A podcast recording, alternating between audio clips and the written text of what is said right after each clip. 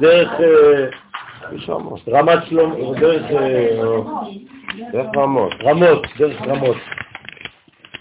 חמש דקות מרמות.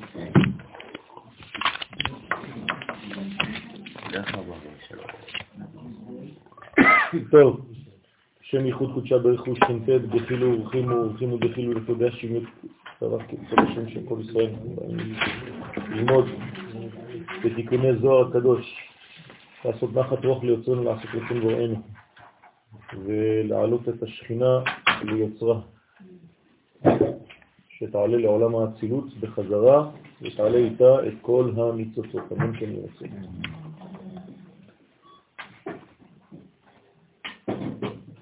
אנחנו חוזרים על המאמר ואמר רבי שמעון לרבי אלעזר, וברי בני חביבי, כל זמנה דאילן כליפין לה מתעברים מקשת, כל זמן שהלו הקליפות, אנחנו באמצע, אינם מתעברים ומתבטלים מן הקשת, הרומז על היסוד ששם אחיזת הקליפות ביותר, לה יהא קשת בגוונוי נהירים, לא תהא הקשת מאירה בגוונים מאירים. דהיינו, שלא יקבל היסוד הערות חגת שהן גווני לבן, אדום וירוק כאין גווני הקשת. זאת אומרת שהקשת היא בעצם של מרדף ליסוד, היסוד נקרא קשת, וכיוון שהוא בקו אמצעי,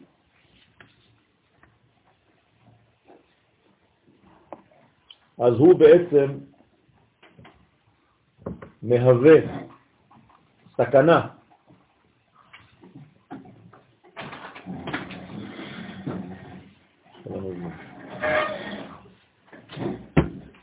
רפואה שלמה.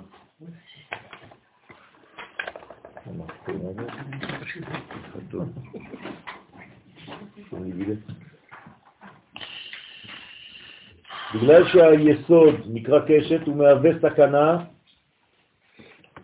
לכל הכוחות החיצוניים. לכן היסוד שהוא נקרא יוסף נקרא סטנו של עשיו.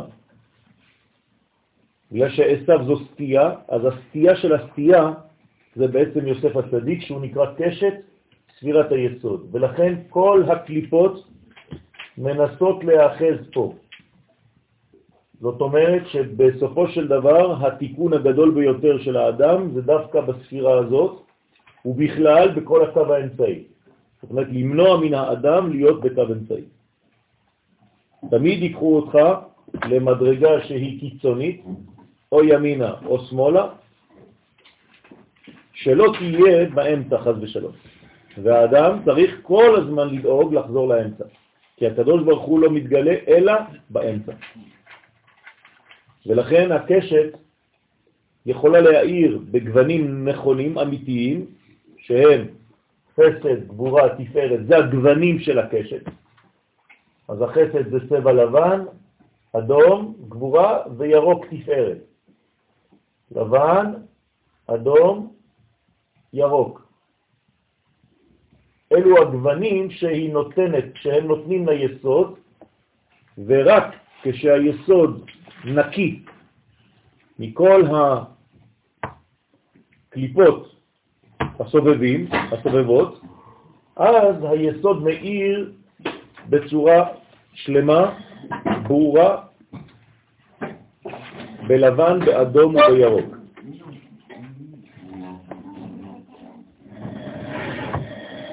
רבותיי, תהיו קצת יותר בריכוז בבקשה. אלו הם הצבעים של התפוח. כתוב בזוהר הקדוש שהתפוח הוא לבן, אדום או ירוק. יש לו את שלוש, שלושת הצבעים, ולכן התפוח הוא נקרא בעצם יסוד, זה אותו דבר, כתפוח בעצי היער כן דודי, זכר בין הבנים.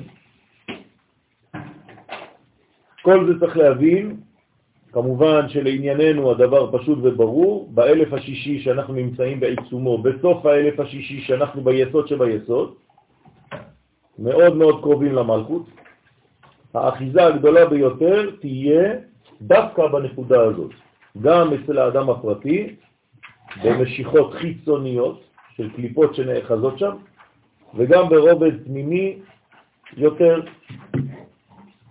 בכל מה שקשור לקשרים. זאת אומרת שהאדם נוטה להיות בודד, לבד, אגואיסט, ולא לחשוב על אחרים, כי היסוד, הניקוד שלו זה שורוק, נכון? והשורוק זה אותיות קשר. זאת אומרת שכשאין שורוק, אין קשר, יש שקר. ולכן זה נקרא מי שמשקר בבריתו. מה זה מי שמשקר בבריתו? שלא מקשר בבריתו. אז הוא משקר בבריתו. זאת אומרת שבמקום לעשות את הקשרים ולדאוג למלכות, הוא דואג לעצמו. גם מבחינה דתית. מי שדואג לעצמו מבחינה דתית ולא דואג למלכות, מי שרוצה גאולה בשבילו ולא רוצה גאולה בשביל הקדוש ברוך הוא, בשביל כנסת ישראל, בשביל המלכות, בשביל האומה, חז ושלום חייב קרב. זה מה שאומר, כן, זה בוודאי בשביל האנושות, אבל זה עובר דרך עם ישראל, נכון. זה מה שאומר הרמב"ם, שגם אדם שהוא מתיימר להיות צדיק, לומד תורה והכל, אבל הוא פורש מכלל ישראל, כן? אין לו חלק חד ושלום לשום דבר. ולכן היסוד הוא דבר מאוד מאוד יסודי, כן? כשמו כן הוא. וזה נקרא קשת. וסימנה דה יהא בידך. רבי שמעון בר יוחאי, עליו השלום, זכותו תגן עלינו, אומר לבנו, רבי אלעזר בנו, בני, תדע לך שכל זמן שהיסוד, כן, מותקף על ידי כוחות חיצוניים שנאחזים בו, הוא לא יכול להעיר בצורה נכונה. זאת אומרת, אני מרחיק לכת, משיח בן יוסף לא יכול להתגלות. אבל זה לא תמיד הוא מותקף על ידי כוחות יש זמנים שיותר. יש זמנים יותר. למשל, בליל חמישי לשישי. לכן אנחנו לומדים. אה. למה השיעור שלנו עכשיו ולא ביום אחר בשבוע? אתם חושבים שזה יצא ככה בפוקס, כי מחר שבת אז כיף, אז אפשר לנוח? זה המעבר בין היסוד לבין המלכות, בין ההוד ליסוד והמלכות. כלומר, אנחנו עכשיו בספירת יסוד, נכון? אנחנו עכשיו מתקנים את היסוד. כל יום חמישי בלילה זה תיקון היסוד. אנחנו מתקנים כרת. ולכן סימן האדה יהיה בידך, וסימן זה יהיה בידיך. אני רק מזכיר לכם שבזמנים קדומים היו מנשקים את האיבר, פיזית, היו נשבעים בו, כמו במזוזה. ולכן השם הזה הוא שם שין דלת י'. שין דלת י' זה השם שנמצא במזוזה, נכון? שמופיע במזוזה. אז זה בדיוק העניין של היסוד. גם היסוד נקרא בתוכנו שין דלת י'. כן? זאת אומרת שהאדם, למה מלים אותו? כדי לגלות את היוד, אם לא הוא שד. בסדר? שד פלוס יוד זה שם שדאי. איך הוא שד? אומר הזוהר הקדוש, כשאדם עומד בצורה כזאת הוא שין, נכון? כשהוא אומר בפרופיל הוא ד', וכל עוד ולא גילו לו את העטרה בזמן הברית, אז אין י', אז הוא שד. כלומר, כל אדם שאינו מהול נקרא שד. ולכן ברגע שהוא מעל את עצמו, שמעלים אותו, כן, אז הוא מגלה את היוד, זה הופך להיות תיקון של שם שדי. סליחה? לא שמעתי.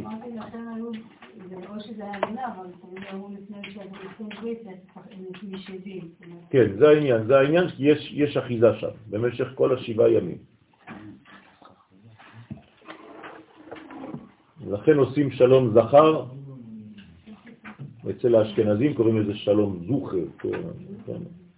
אם זה לא זוכר זה לא קיים. שולם, שולם, שולם. הרב זה כל יהודי שלא נמל או כל אדם?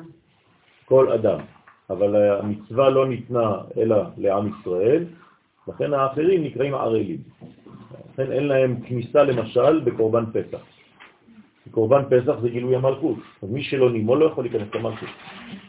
מי שלא נימו לא יכול להיכנס לארץ ישראל, זה אותו דבר. לכן מלים, יהושע מל את בני ישראל בכניסה לארץ ישראל, בגלגל, כי בלי מילה אי אפשר להיכנס לארץ ישראל, זה דוחה. ארץ ישראל דוחה ערלים. לכן היא מקבלת רק מי שנימול.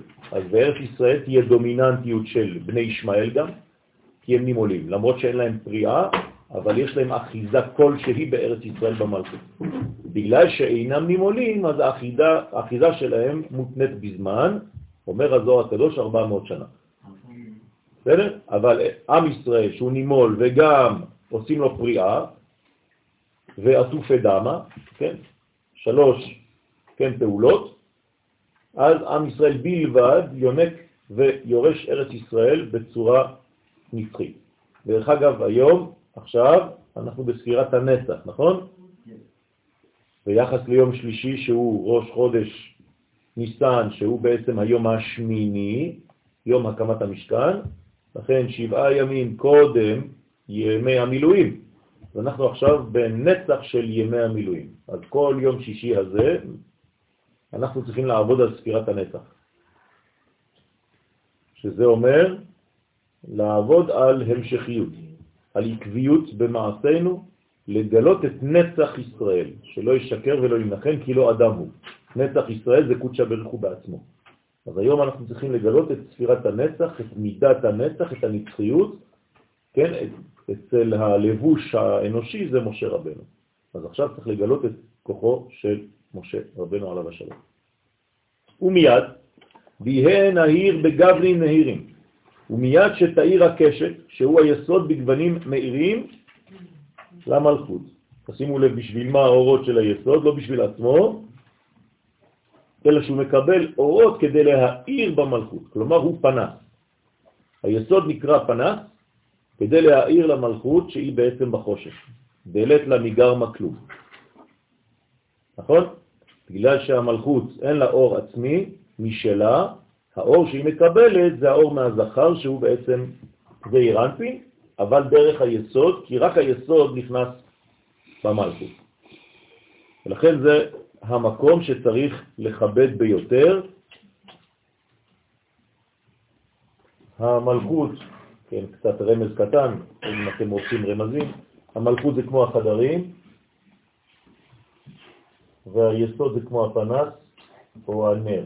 כן, אז בודקים את החמץ לאור הנר. בסדר? צריך לכבד את החדרים, ככה כתוב, לכבד את הבית.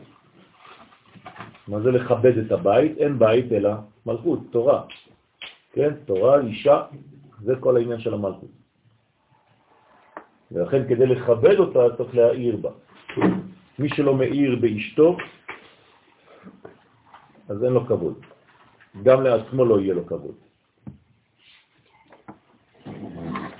מיד יתקיים מה שאמר זה, וראיתיה, כן, אז מה זה וראיתיה? את מי הוא רואה? את המלכות, כי הוא מאיר בה, כן? אז הוא רואה אותה. דבר ראשון צריך לראות, אם אתה לא רואה מי שנמצא מולך, יש לך בעיה. אתה צריך להאיר בה כדי לראות אותה, כי היא בחושך. אז רק מי שמאיר בה רואה אותה. בשני השירים שאומרים שקהת בנה פדרים, זה מדברים על המוח. לא הבנתי. הערים זה האימהות. האבות זה האימהות. הגבעות זה האימהות, הערים זה האבות.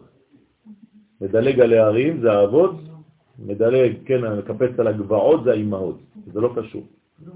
מה? יש מקום, חשבתי שזה שיר השירים, שאומרים שהקדוש ברוך הוא אנחנו רצים בנחל הרים זה כל שיר השירים. כן, קמתי אני לפתוח דודי ודודי חמק עבר, תמיד זה בין זה לזה. זה בעצם הסיפור. זה סיפור אהבה בינו לבינה, שכשהוא נמצא היא לא נמצאת, כשהיא רוצה הוא כבר הלך וכו' וכו'. זה סיפור בינינו לבין הקדוש ברוך הוא, כן, בין האוהב לאוהל המאהבת, ועד שאנחנו נפגשים בסופו של דבר. לזכור ברית עולם, להתייחד, כן? הברית שהוא היסוד עם עולם שהיא מלכות, נכון? אז זהו נקרא ברית, יסוד נקראת ברית, ומלכות נקראת עולם. בסדר? אז מהברית, ברית עולם. ברית עולם זה בעצם כל הזמן צריך לזכור את זה. לזכור את זה זאת אומרת לייחד ביניהם. כי זיכרון זה לשון זכר, כל פעם שאתה זוכר, אתה כאילו מזדווג. ולכן זיכרון בלשון התורה, איך זה נקרא?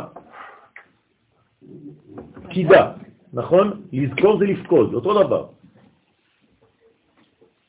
נכון? אני פוקד, אני זוכר. לפקודיהם לזיכרונם. בכל מצב. כל מצב. פקידה זה זיכרון. מה זה הפקדתי שומרים? זכרתי.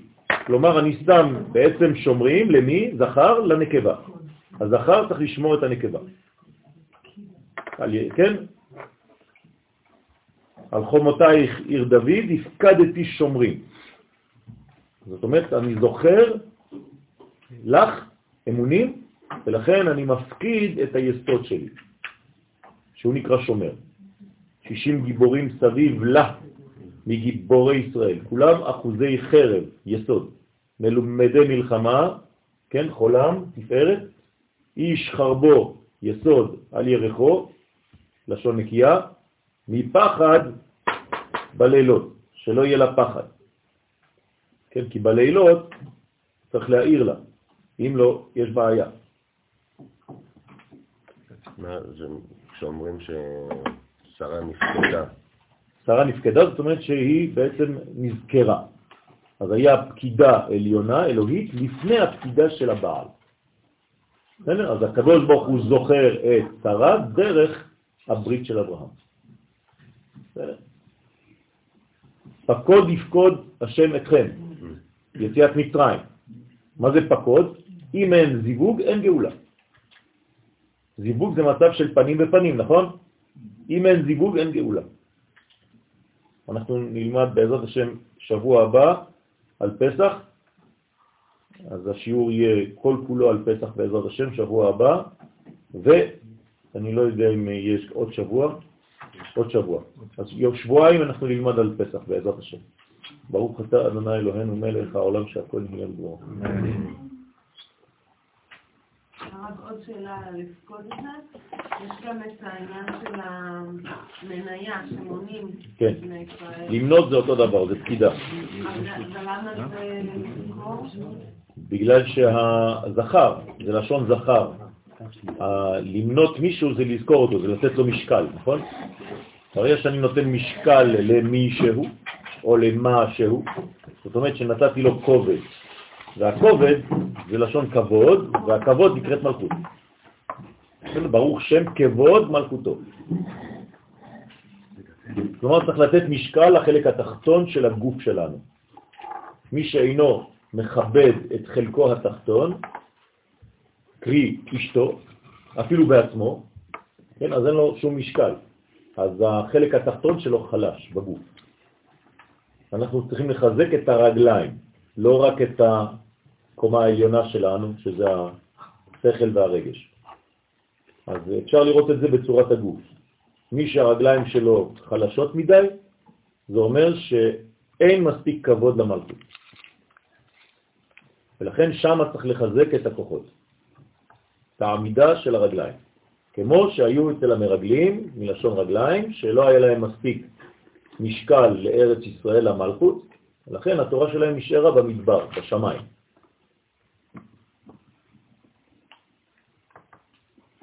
ומיד התגליה ההוא דאיתם הרבה, ואז מיד יתגלה, כלומר כשהכל עובד כשורה, מיד יתגלה זה שנאמר בו, וזה לך האות, כי אנוכי שלחתיך.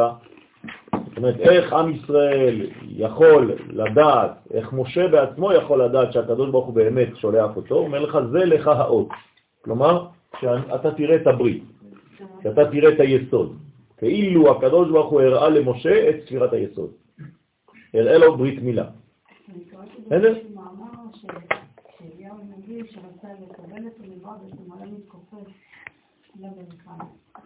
כן, נכון.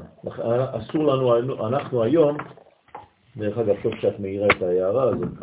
אסור לנו היום, כשאנחנו מתכופפים בעמידה, להגיע עם הראש שלנו ליסוד. בסדר? צריך פשוט לכופף את הגב בצורה של שלושה פרקים כמו שלמדנו, אבל לא יותר מדי שהראש לא יגיע ליסוד. זה איסור. צריך להיזהר מאוד מזה. ואדם יכול? כן, בוודאי יכול, בוודאי אפשר. למה בעצם זה איסור? בגלל שזה כאילו אה, להישבע לבטלה. צריך מלכות בשביל זה. ממש של ייחוד, אי אפשר להישאר בינו לבין כמו קריאה של מלך שהוא קורא ולא... זה כמו, זה כמו שפיכת זרע לבטלה, כן.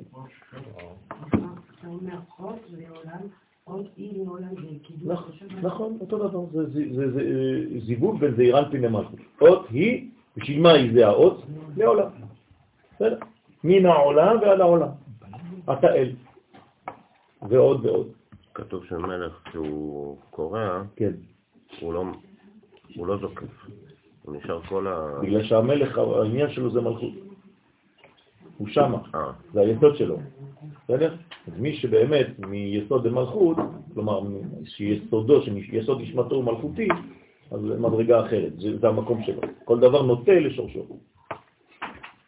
וזה לך האות, כי אנוכי שלחתיך. כלומר, מי זה אנוכי? אנא נפשי כתיבת יהבית, נכון? זאת אומרת, האנכיות, כן? זה לך האות.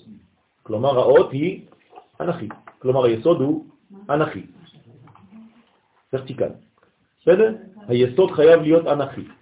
כדי להעלות את עצמו להיות חי בזמן הייחוד. ואז הוא מרים את המלכות. לכן, משה רבנו, שהוא כאן היסוד, הוא בא ממדרגה שהוא אסור לשכוח אותה. הוא בן של עם רם. זה לא סתם שם של אבא שלו, כן? זה להרים את העם ישראל. העם רם. אז זה לך הרות, כי אנוכי שלחתיך, והוא משה שהוא יהיה משיח. משה זה משיח, נכון? תמיד. לא חשוב מתי. מה שהיה הוא. זה ראשי תיבות משה. מה שהיה הוא שיהיה. זה תמיד משיח. רוצה לומר, על ידי האות, כלומר, משה רבנו זה האות עכשיו, הוא השחקן שהתפקיד שלו זה ברית, שהוא היסוד המאיר למטה להעלות את המלכות, אז בשביל זה, רק בשביל זה, להעלות את המלכות של אחיך. במילים אחרות, אם אתה שוכח בדרך לשם מה אתה הולך, יש לך בעיה. כלומר, אם אתה שוכח את המען, מה זה מען? כתובת, נכון? למען. אז אם אתה שוכח את המען, יש לך בעיה. אז בשביל זה שלחתיך. כלומר, אנחנו צריכים ליישם את זה. כל מה שאנחנו עושים, עכשיו אנחנו לומדים, מקיימים מצווה בשביל המלכות. לא לשכוח. תמיד רק להעיר למלכות. כנסת ישראל, נשמת האומה. תוך כדי אני גם מתבשם, אבל הרעיון הכללי שלי זה שם, כדי שהקדוש ברוך הוא יאיר במלכות ויתגלה בסופו של דבר בעולם הזה. לא עניין דתי, לא עניין פרטי, לא עניין של למדתי עוד איזה חידוש או משהו. זה נלווה, זה לא העיקר. העיקר זה הרעיון מה מוליך אותך, מה מוביל אותך בחיים. לפדות את ישראל, הנה, כל זה זה בשביל דבר אחד, לפדות, פדיון, כי אנחנו שבויים, וכל עוד אנחנו לא מקיימים את הדבר הזה, אז צריך פדיון. כל הזמן צריך לפדות, פדיון נפש. לקיימה ב, לקיים בו, מה שכתוב, כאמת צאתך מארץ מצרים, הראינו נון פלאות, נפלאות. זאת אומרת, כל זה כדי לקיים דבר אחד, שהקדוש ברוך הוא נתן לנו את התוכן, הראה לנו בתחילת ההיסטוריה מה צריך לעשות. מה עשה הקדוש ברוך הוא? התעסק בישראל. התעסק לגלות את עם ישראל באומות כדי להעביר את כל אורו דרך האומה הזאת. ולכן, כאימץ אתך מארץ מצרים, כמו שקרה שם, אז תראה לנו נון פלאות. כלומר, תראה לנו את 50 שערי בינה, נון. 50 פעמים בתורה מוזכרת יציאת מצרים. כי צריך לגלות את הנון. וזה בעצם הנון, אמרנו שנון בארמית פירושו דג, נוני הים, ולכן דג זה רמז לספירת היסוד, דג, או בשבטים שבט גד, אותו דבר, גד. בסדר? אז הגד הזה בעצם מחבר את ההא העליונה להא התחתונה, הגדה.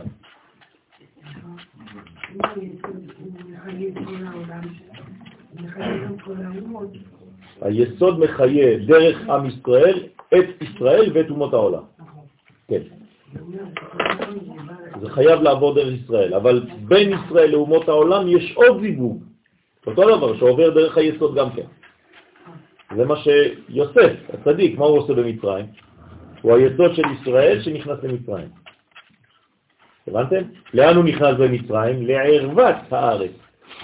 זאת אומרת שיוסף הוא כאילו הזיווג בין עם ישראל לאומות העולם לעתיד לבוא.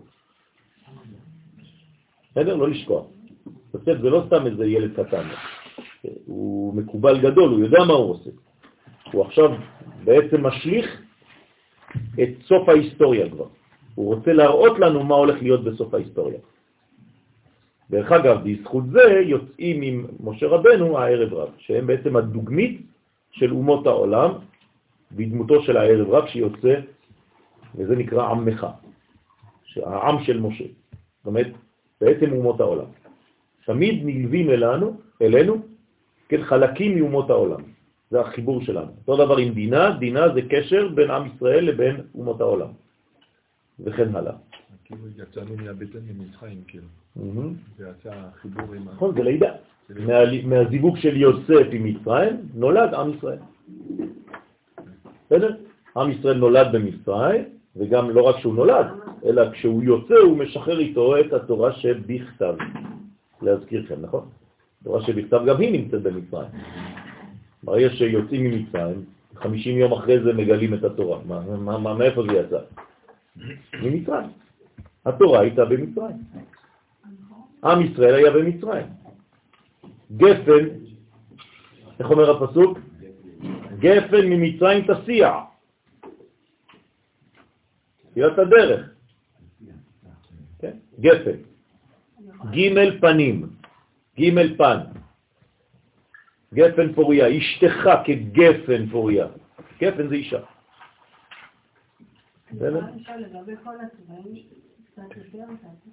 לא, לא עכשיו, פשוט אה, רק מה שחשוב לנו זה ג' אלה, לבן, אדום וירוק.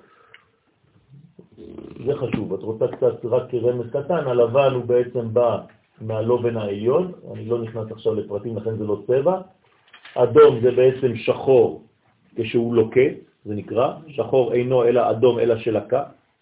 כלומר, גם אישה שרואה דם, זה הופך להיות שחור בסופו של דבר, למרות שזה אדום, כי זה כבר מחובר למלכות. אם זה לא אדום, אז זה, כבר, זה לא דם, זה יכול להיות חום ובהיר וזה כבר לא מטמא, וירוק זה אותיות קרי. אם חז ושלום הוא, מת, הוא מקלקל. בסדר? ואם הוא ירוק, זה אומר שהוא רענן. לכן אסור לקחת לולב שהוא לא ירוק. הוא יבש. מה? הכל בא מהלבן, והכל מסתיים בשחור. בין הלבן לשחור יש הרבה צבעים. הלבן והשחור בעצם זה עטיפה, מסגרת של כל הצבעים. כשהלבן בעצמו אינו צבע והשחור אינו צבע. אל תגידו צבע שחור, זו טעות. אל תגידו צבע לבן, זו טעות. בסדר? אנחנו אומרים את זה כי זה לשון של דיבור, אבל אין דבר כזה. הלובן זה יסוד של כל הצבעים, והשחור זה בעצם אוסף של כולם, תחום של כולם.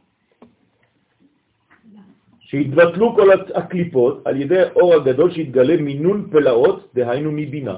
אז איך אנחנו בעצם מבטלים את כל הקליפות? על ידי כוח הבינה. ידוע לכם שהבינה דוחה, נכון? את הקליפות. החוכמה כבר הורגת אותם, אבל הבינה יש לה כוח לדחות את הקליפות. ולכן צריך הערה מבינה ליסוד, כלומר הבינה חייבת להיות מחוברת ליסוד כדי שהוא יאיר במלכות, כי הרי גם ליסוד אין אור בפני עצמו לבדו. מאיפה הוא יקבל את האור שלו? מאימא שלו, אימא שלו זה בינה, הם הבנים שמחה. אז האימא נותנת ליסוד, זאת אומרת שיסוד בלי מוכין, הביאה שלו אינה ביאה. לכן ילד לפני גיל תשע, ביאתו אינה ביאה, כי אין לו מוכין בגדול. בסדר? כדי שהיסוד יביא ילדים, הוא צריך זרע. הזרע בא מטיפת מוח האב, כלומר חוכמה ובינה. אז אם אין חוכמה ובינה לילד, אז גם אם הוא מקיים יחסי מין, לא יהיה מזה ילד. בסדר? מגיל תשע ומעלה כן. בהאו זימנה התגליה. באותו זמן התגלה מה שכתוב, כן? מה שהיה הוא, הנה, ראשי תיבות משה. הוא שיהיה. זאת אומרת שמשה הוא בעצם משיח בכל מקום. הוא חייב להיות בעצם שם מה. משה זה שם מה, נכון? שם מה זה תמיד תיקון. מה נשתנה הלילה הזה? מתחילים ככה, נכון? זאת אומרת שיש תיקון. זה לא שאלה מה נשתנה, what happened, כן? אלא מה חוזר. שונה. מה חוזר ומתגלה הלילה הזה, מכל הלילות.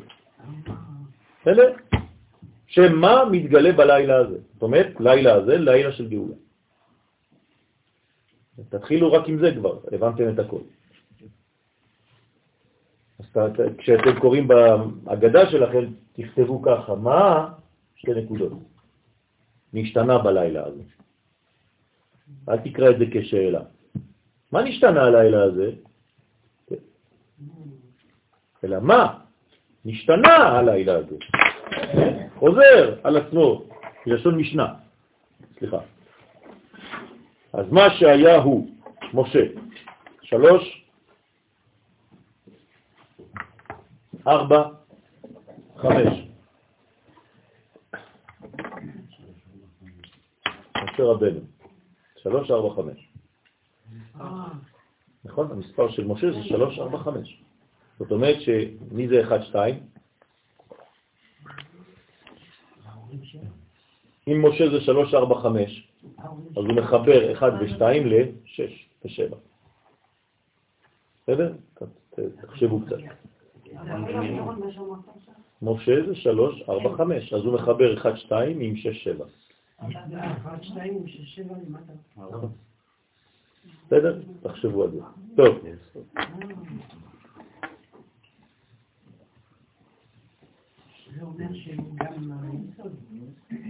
אני מדבר רק על זה עכשיו, את השיעור, נכון. אנחנו רגילים שמוצא והחושה האחרון זה נצח. נכון, אבל אמרנו תמיד שנצח והעוד הם בונים את היסוד. היסוד הוא לא מעצמו, נכון? גם היסוד נקרא עני. נכון? לא. לא. כן, דווקא המלכות כן, דלה וענייה. אבל בסוף היא מקבלת הכל. אבל היא ענייה, בגלל זה היא צריכה לקבל. כן, רק מי שמקבל, רק מי שעני יכול לקבל. לכן תפילה לעני. כלומר, אם אתה לא עני, התפילה שלך לא אמיתית. כי אתה מרגיש שיש לך, אז אתה לא מתפלל בכוונה. רק מי שמרגיש עני, התפילה שלו אמיתית. כן, אבל אתה צריך לדעת שאתה חסר, שהמילוי שלך ממנו יתברך. אבל אנחנו, אפילו את האפיקורן אנחנו עושים על הסובה ממש, אין לנו חסר, ממש. כי זה, זה משהו אחר, ליל הסדר זה משהו אחר, זה כבר שיעור בפני עצמו, בסדר? זה מוחין בגדלות, זה משהו אחר. לכן, מה שהיה הוא שיהיה, שראשי תיבות משה, שהוא סוד הדעת שלא כתבנו פה, כדי שלא יהיו 11 ספירות, אבל זה נמצא, כן? דעת זה חוכמה ובינה. אז הדעת מתגלית דרך ביסוד, דרך המלכות, דרך היסוד למלכות. זאת אומרת שדעת ויסוד זה בעצם אותו דבר. אין קישוי אלא לדעת. למה היסוד חי בזמן הזיווג? בגלל שיש דעת. אם אין דעת, הוא לא חי. הוא לא יכול להיות חי בלי רעיון פנימי, כי הטיפה באה מפה. אז אם אין לו רעיון פנימי שקדם לזיווג, זה זנות. אפילו בזנות יש רעיון להתחבר. בעצם זה חיים של בן אדם. כן, אנחנו מדברים על חיים. זה אומר שאם אנחנו מבינים איך עובד בן אדם, זה נראה פשוט. נכון. אה, סליחה. בסוגריים, אה? נכון, נכון. לכן אנחנו אומרים שאסור להרדים את שם מה. שם מה שלנו צריך להיות כל הזמן בערנות. בן האדם, מה לך נרדם? המה שלך נרדם, תיזהר. קום! אני רוצה לשגע אותי עם הדברים הסליחות. יש פה עניין שמחבר... שזה מהווה דיכאון, כן? יש פה עניין שמחבר את פסח לסליחות, שהמה נשתנה, נכון. אם הוא לא נשתנה הלילה הזה, אז מה לך נרדם? נכון, נכון. ולכן כשמה נרדם זה גלות. כלומר, מי נמצא בעצם בתרדמה, בגלות? שם מה. נכון? תמיד. דורמיתא. לא לשכוח. ישנו. ישנו עם אחד. דורמיתא זה בצרפת, לא? לא, זה לא בצרפת, זה ביוונית. ביוונית, ביוונית אומרים דורמיתא, כמו מטרוניתא. זה דברים של מטרון, כן? אבל זה דברים שהזוהר לקח מכל השפות שמסביב. שהוא סוד הדעת שנסתלק ועלתה בגלות למעלה. אז מה קורה לדעת? כשהוא מסתלק הוא עולה למעלה. סלקה. סלקה זה לעלות. אז להסתלק זה תמיד כלפי מעלה. בסדר? סילוק זה תמיד כלפי מעלה. זאת אומרת שהדברים שורשים, סליחה, חוזרים לשורשם. אז כשהיסוד מסתלק, עולה למעלה, היא נשארת לבד, נכון? רחל מבקה על בניה כי איננו הוא, לא כי אינם. כי הוא הלך. לכן היא בוכה על הבנים שלה. כי כבר הקדוש ברוך הוא לא מאיר כביכול, כי איננו. ובביאת המשיח זדלה בקרוב, כן? תחזור הדעת למטה. כן? טוב, ובביאת המשיח תחזור הדעת למטה למקומה. אז מה זה ביאת המשיח? דעת שיורד למטה לעולם הזה. זאת אומרת, גילוי דעת. גילוי דעת, גילוי הבחינה הזאת, זה נקרא משיח. כלומר, המשיח הוא בעצם יסוד, הוא בעצם דעת. אז כל התכונה הפנימית של המשיח זה דעת. למה? כי רק זה מה שיכול לחבר, הדעת זה חיבור, נכון? ואדם ידע את חווה. אז ברגע שיש ידיעה, כאן זה את כנסת ישראל, לכן זה חי. ואז יהיה משה משיח. כלומר, משיח זה פשוט חזרתו של משה. ויתקן את העולם כולו במלכות שדאי, כן? זה נקרא לרוטור דה שדאי, דה ג'דאי. לא, זה לא, זה לא צחוק, עשו את הסרט בשביל זה. כן. אז הם אומרים זה ג'דאי, כן? כי הם לא יודעים להגיד, אבל זה אותו דבר. החזרתו של ג'דאי. כן. זה אותו דבר. זאת אומרת, זה חזרה של שם שדאי להעיר בעולם, שהוא בעצם במלכות. כי המלכות נקראת דלת, ושדי זה שומר דלתות ישראל, כלומר שומר את הדלת של ישראל. אומרים שומר דלת ישראל, במהרה בימינו, אמן. בבא. זה לא בבא. טוב. האילן נפקין, הנה אלו בעלי הקשת יוצאים מהיכל המלכות אחר שנתמלאה בקשתם. אנחנו עכשיו חוזרים לעניין של הסדר של הזוהר הקדוש, שכל אחד נכנס להיכל כדי לבקש בתפילה שלו, לפי התכונה הנפשית הפנימית שלו, ואחרי זה כשנתמלאה בקשתו הוא יוצא ונכנסת כת אחרת, נכון? אחרנין דווקין לפיתך, תשימו לב כמה כבר ראינו כתות כאלה, שאחת יוצאת, אחת נכנסת, אחת יוצאת, אחת נכנסת. אנחנו כבר כמעט שישה שבועות עם הדברים האלה.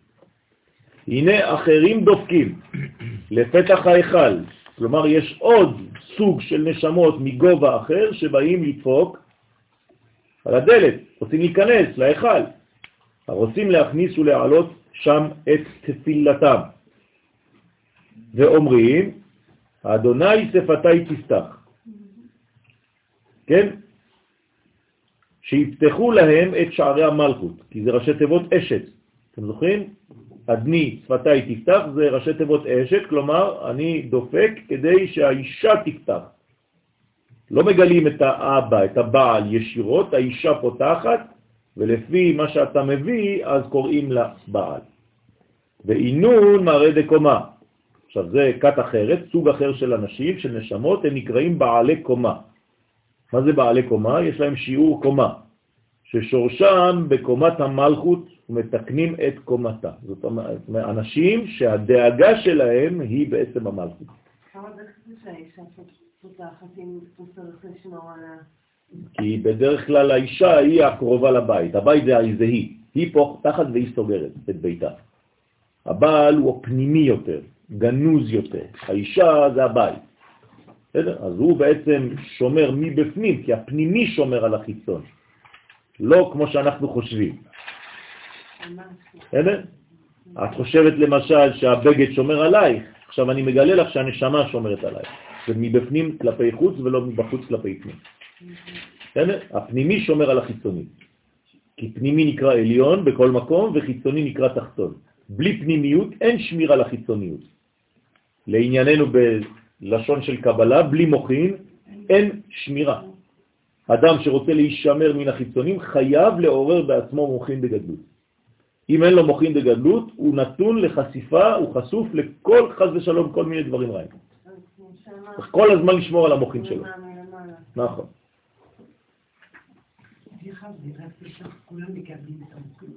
כן. בצורה כללית, כן? לכן אנחנו אומרים הלל. איך זה שאנחנו אומרים הלל בלילה? אף פעם לא אומרים הלל בלילה, נכון? חוץ מיום העצמאות. ו... בוודאי, בוודאי. זה, זה, זה הביטוי הממשי לכל מה שאנחנו לומדים פה. הרי יש לנו ביטוי הלכתי לדבר הזה. הלל זה לא זמן לומר בלילה, אלא רק בלילה שהופך להיות יום. ומתי הלילה הופך להיות יום? בזמן הגאולה. לילה כיום יאיר. זה הלילה הזה. בגלל ההערה. נכון. אז יש הערה של גאולה, ולכן הלילה הופך להיות יום באותו, ולכן לא קוראים לזה לילה, אלא ליל שימורים. ולא לילה שימורים. נכון? ליל שימורים קוראים לזה. זה לפני לילה, זה משהו אחר. שימורים? כן, שימורים. אז אחרי זה הלילה מקבל מהליל, אז אומרים הלילה הזה, בגלל שהוא קשור לזה. בסדר? אם הוא לא קשור לזה, אז הוא לבד. סליחה? אמרתי, אמרתי. אמרתי, גם ביום העצמאות. אפשר לחבר ארבע מוחים, אחר כך אני אחזור למדלור. זה לא נכון, אל תגידי דברים שזה לא נכון. לא. את לא תעצרי לעולם, בעזרת השם. אמן.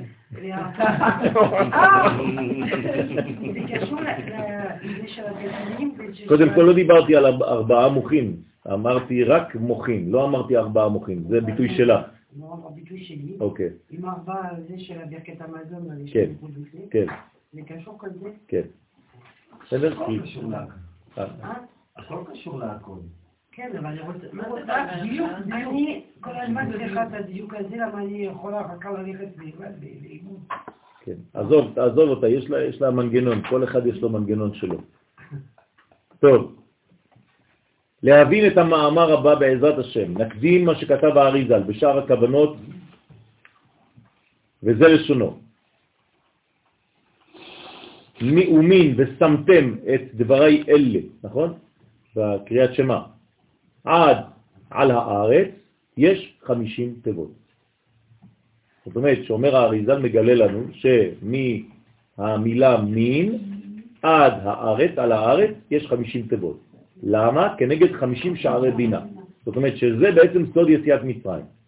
בקריאת שמה, כל פעם שאנחנו אומרים קריאת שמה, אנחנו בעצם בחמישים תיבות אלה מגלים את הבינה שמאירה ביסוד כדי להשתחרר מכל, לשחרר את המלכות מגלותה. כן. כי שם, כן, הוא מקום הבטן. איפה זה מקום הבטן? מה זה מקום הבטן? מה זה שם? שם, שם, שם. בחלק הזה של קריאת שמה, הרי למדנו כבר שכל קטע בקריאת שמה קשור לאיבר מהגוף, נכון? שם זה הבטן. כלומר, שם מתחוללת הלידה, העיבור מתחיל בעצם לחיות שם. כי שם הוא מקום הבטן, בסוד מבטן מי יצא, יצא הקרח, מבטן מי יצא הקרח. כלומר, מהבטן של מי, מי זאת מי? בינה, נכון? כלומר, בקריאת שמה באותו מקום, אנחנו ב-50, 50 זה בינה, לכן מהבטן של בינה יצא קרח. מי זה קרח? יעקב נקרא קרח, ואנוכי איש חלק. וזה סוד בטנך ערמת חיטים, שיר השירים. מה זה בטנך ערמת חיטים? כלומר, הבטן של האישה זה כמו ערמות של חיטה, שנותנים בעצם לחם. דבר טוב, רק שצריך לקצור ולזרוע קודם כל. מאוד חזק מה שאתה אומר. תודה. זה הזוהר. נראה לי שאתה. כן. אז אתה נותן דברים שצריך. בסדר, אני חייב להתקדם. שזה הרמת חיטים זאת אומרת שהגבר צריך, הגבר צריך לחרוש באשתו, להזריע בה, כדי שתצמיח חיטה. וחיטה זה תיקון של כ"ב אותיות, חיטה בגמטריה כ"ב, שזה בעצם כל העניין של ויש קו, ויש כ"ב. כלומר, כל השכיבה, כל הזיווג בינו לבינה, זה עניין של ערימת חיטים שאנחנו צריכים לפתח ולהוציא מזה לחם. המוציא לחם מן הארץ, מהבטן שלה. כי חיטה, הנה, הנה מה שאמרתי זה מופיע עכשיו, כי חיטה מספרה כ"ב. דהיינו הכ"ב אותיות הנרמזות בביטנו. זאת אומרת, הפטן מלאה בכ"ב אותיות. זה מה שהיסוד נותן, הזרע נותן בעצם כ"ב אותיות. נכון? כשהקדוש ברוך הוא נותן תורה לעם ישראל, מה הוא נותן לנו? זה זיווג, נכון? זאת אומרת שהוא נותן לנו בעצם 22 אותיות. זה מה שיש בזרע של הקדוש ברוך הוא, ומזה כל התורה. וכ"ב אותיות הם מבינה הנקראת מי. מאיפה זה בא? מהמוכין. אמרתי שאין זיווג בלי מוכין, לכן זה בא מבינה. הבינה נקראת מי? היא נותנת את כ"ב האותיות. אז כן, יש 50 שערים בבטן שלה. זאת אומרת, הכ"ב אותיות יוצאות, יוצאות מה-50. 22 פחות 50, כמה זה? 50 פחות 22? 28, זה הכוח. זה נקרא כוח גברה. בסדר? הכוח של הזיווג יוצא בזכות זה, מהמי, כדי להוציא ולגלות כ"ב אותיות. ויש קו. נכון, נכון. כן. מעניין שעכשיו קוראים לליכוד כוח. נכון.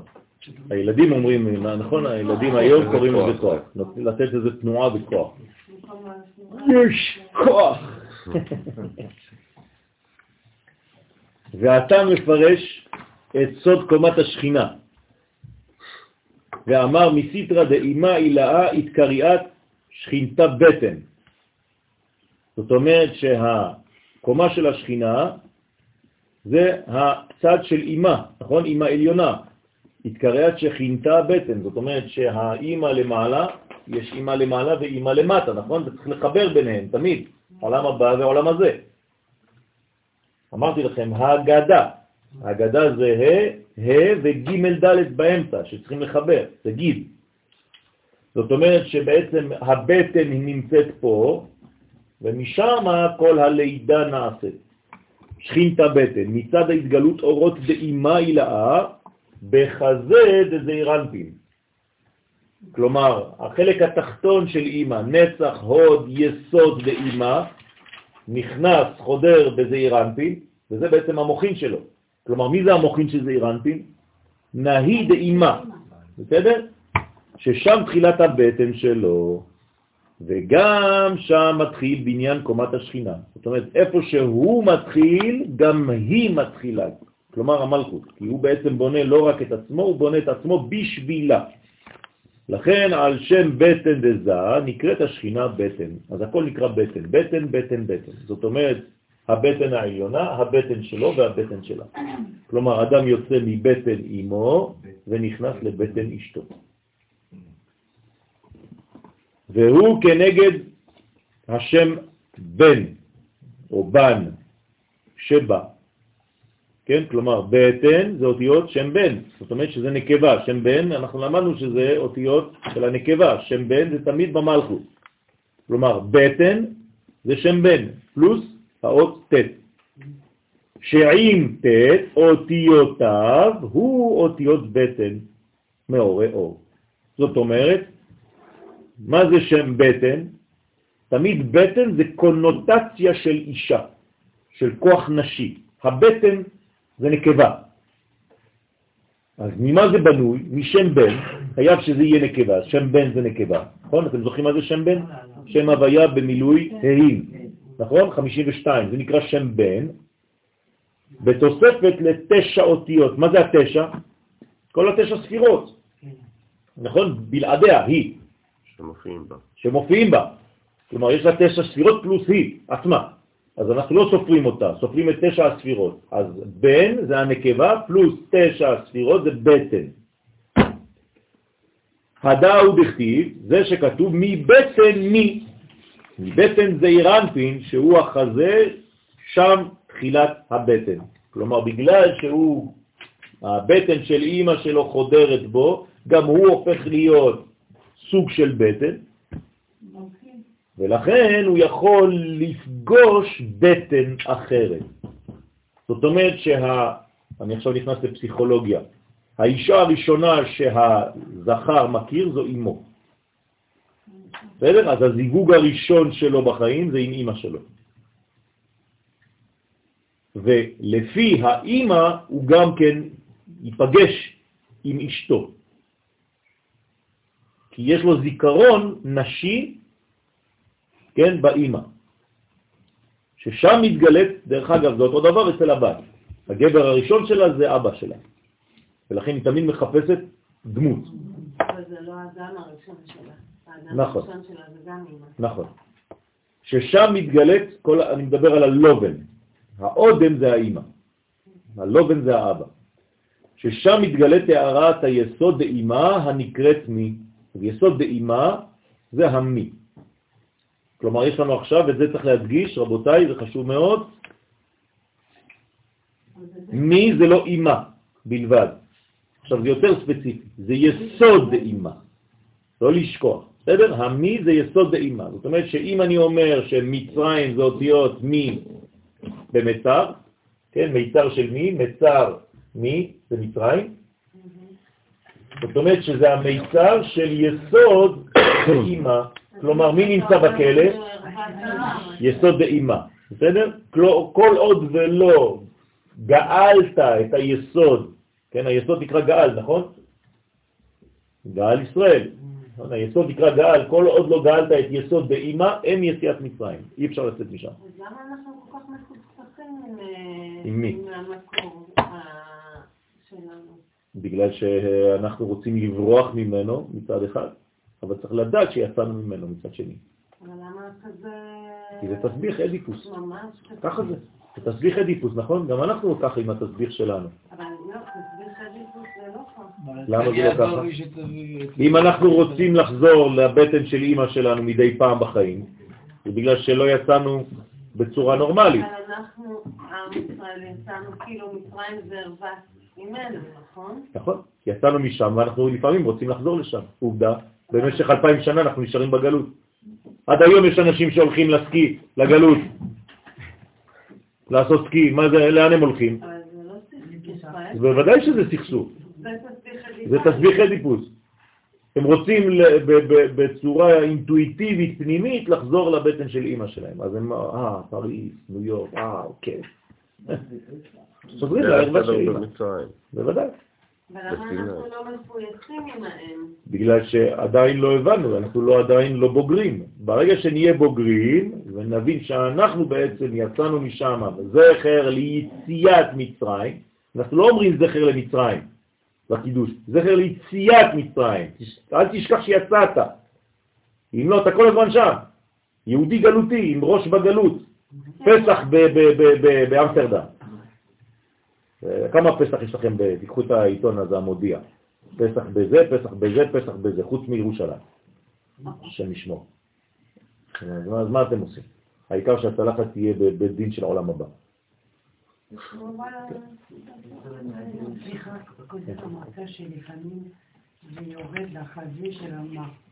זה. זה בגלל זה שחווה היא הייתה מגיעה לפה, ליד. כל אישה, כל אישה מגיעה לחזה של בעלה. זה הבניין הנכון. בסדר? תמיד זה עובד ככה.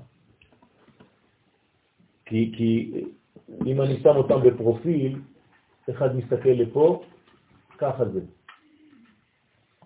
בסדר? זה הגובה. כי האישה יוצאת מהחזה של האבא מאחור. כלומר, נוקבה נמצאת בנקודת האחור, בקומת החזה של אבא.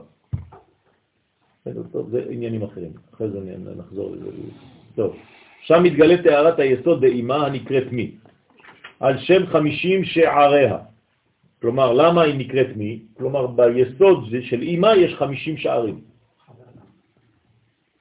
לא באימה עצמה, ביסוד של המתגלים החמישים, כמובן שזה אצלה, זה היכלות היכלות, אבל אצלה, ביסוד שלה מתגלים החמישים שערים. זאת אומרת, הפנימיות ש, שחשובה לנו להבין זה זה. יצא, כן, הקרח, היינו המלכות, הנקראת גם בכינוי קרח או קרח. למה? על שם גבורות קשות שבה הנקראות קרח. קרח. או קרח. שזה גם כן סימן שיש שם גבורות. כי השערות ממתקות את הדין, נכון? השער ממתק את הדין, למה? כי הוא יוצא מ... מאיפה יוצא השער?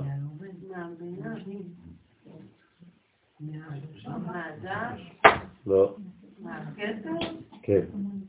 מאיזה מדרגה בכתר יוצא השיער? ממוחסת אימאה. מה יש במוחסת אימאה? גבורות דעתיק, שמשם יוצאת יוצאות השערות, נכון? השערות בעצם זה גילוי של גבורות דעתיק, אבל בגלל שזה שורש לכל הגבורות, אז זה יוצא בשקט, זה נקרא גבורות שקטות. לכן השערות הן בעצם, זה מיתוק של הדין, זה במיוחד שערות הזקן. שערות הראש יותר דינים, אבל זה עוד סיפור אחר. כן. נכון. ועליה נאמר, תראו את צוריאל, מלא חסדים, נהיה לבן כבר. כן, הרב קוק. ועליה נאמר כאין הקרח הנורא, ומילת נורא היא בתפארת. כלומר, הקרח הנורא, נורא זה לשון תפארת. תמיד. נורא זה תפארת. נוריאל. והמלכות הנקראת קרח יונקת מן התפארת הנקרא נורא. אל גדול ונורא. הוא מפרש, זאת אומרת שהקרח או הקרח יונק מהתפארת. לכן אמרנו שיעקב הוא גם כן אותו קרח, חלק, שיונק מהתפארת, הנקרא נורא.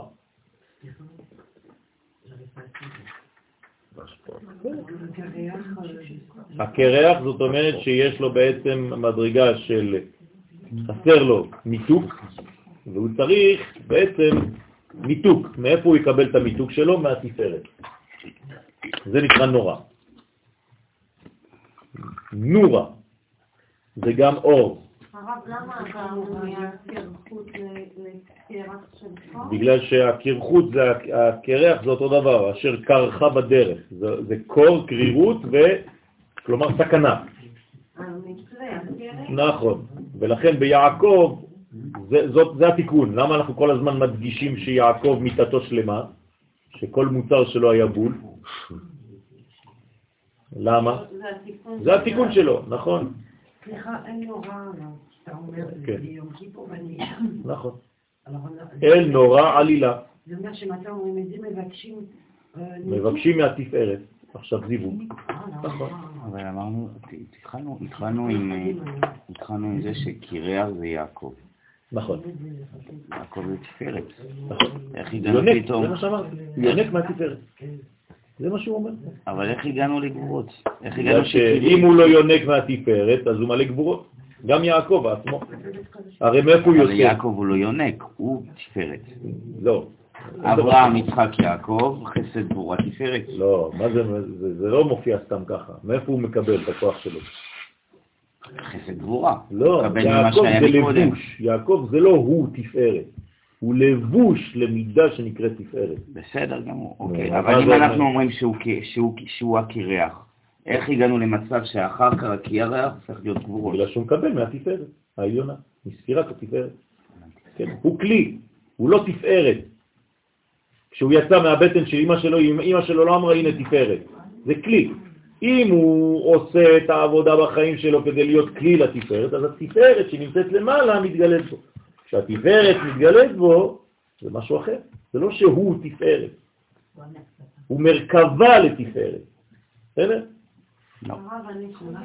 האדם הוא לא כלום, האדם הוא רק כלי למשהו, או למישהו. אוקיי, אז הוא כלי, ל-. אנחנו אמרנו שקירח זה יעקב, שיעקב הוא כלי לתפארת. איך זה הפך להיות גבורות?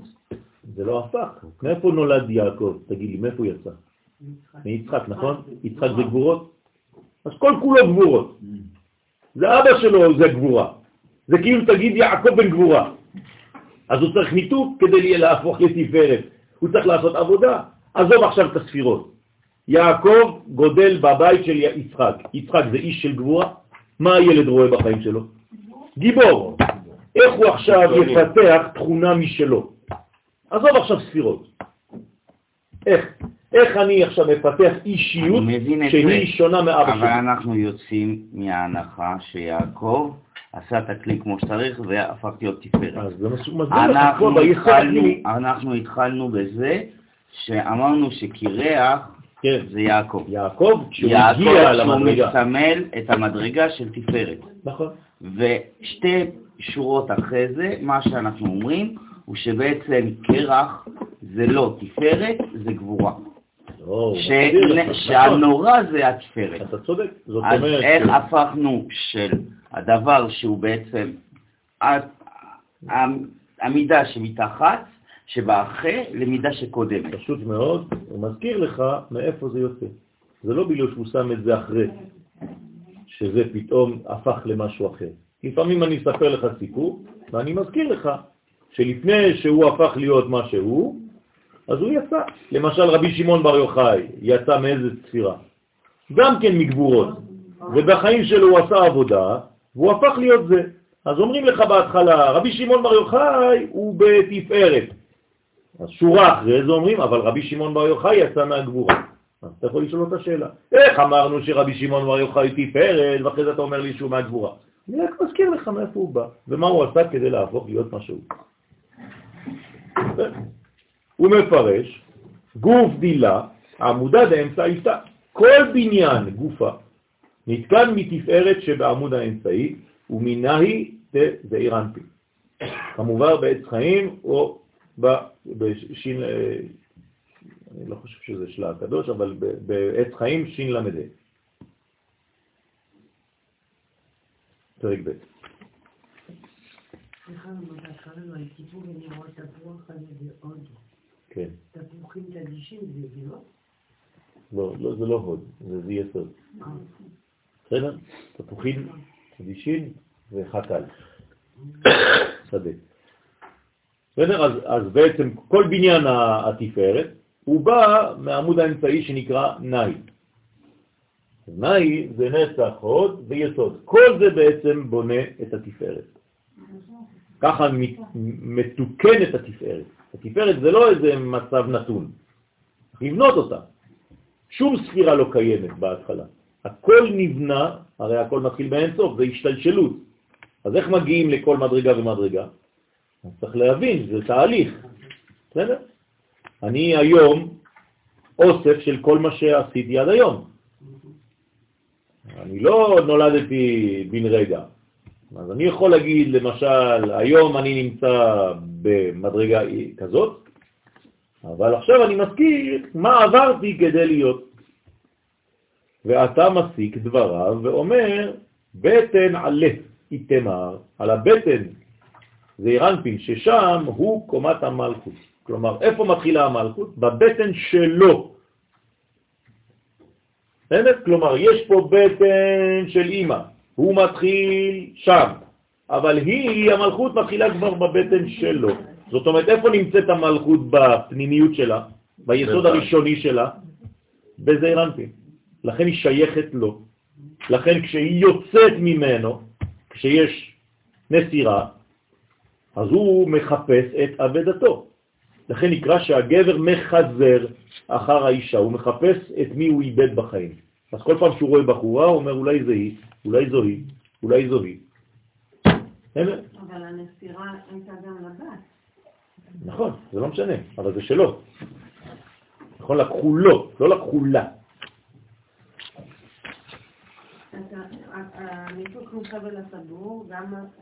לא, עכשיו את הולכת כבר לכיוון אחר. אני מדבר על היסוד הנשי, מאיפה נולדה האישה בפעם הראשונה, מאיפה היא יצאה. היא לא יצאה מבטן של אימא, היא יצאה ממנו. נכון? כשהקדוש ברוך הוא ברא את אדם הראשון, הוא לא, הוא, הוא לא ברא אישה לחוד, הוא ברא את האישה בתוך הגבר, ואחרי זה הוא ניסר ביניהם, הפריד ביניהם. זאת אומרת שהאישה יוצאת מהגבר. כלומר, המחשבה הפנימית של האישה זה גבר, כי יצאה ממנו. כן. כן, נכון, זה אותו דבר. נבטים, לכן הרמת חיטים. כן, נכון.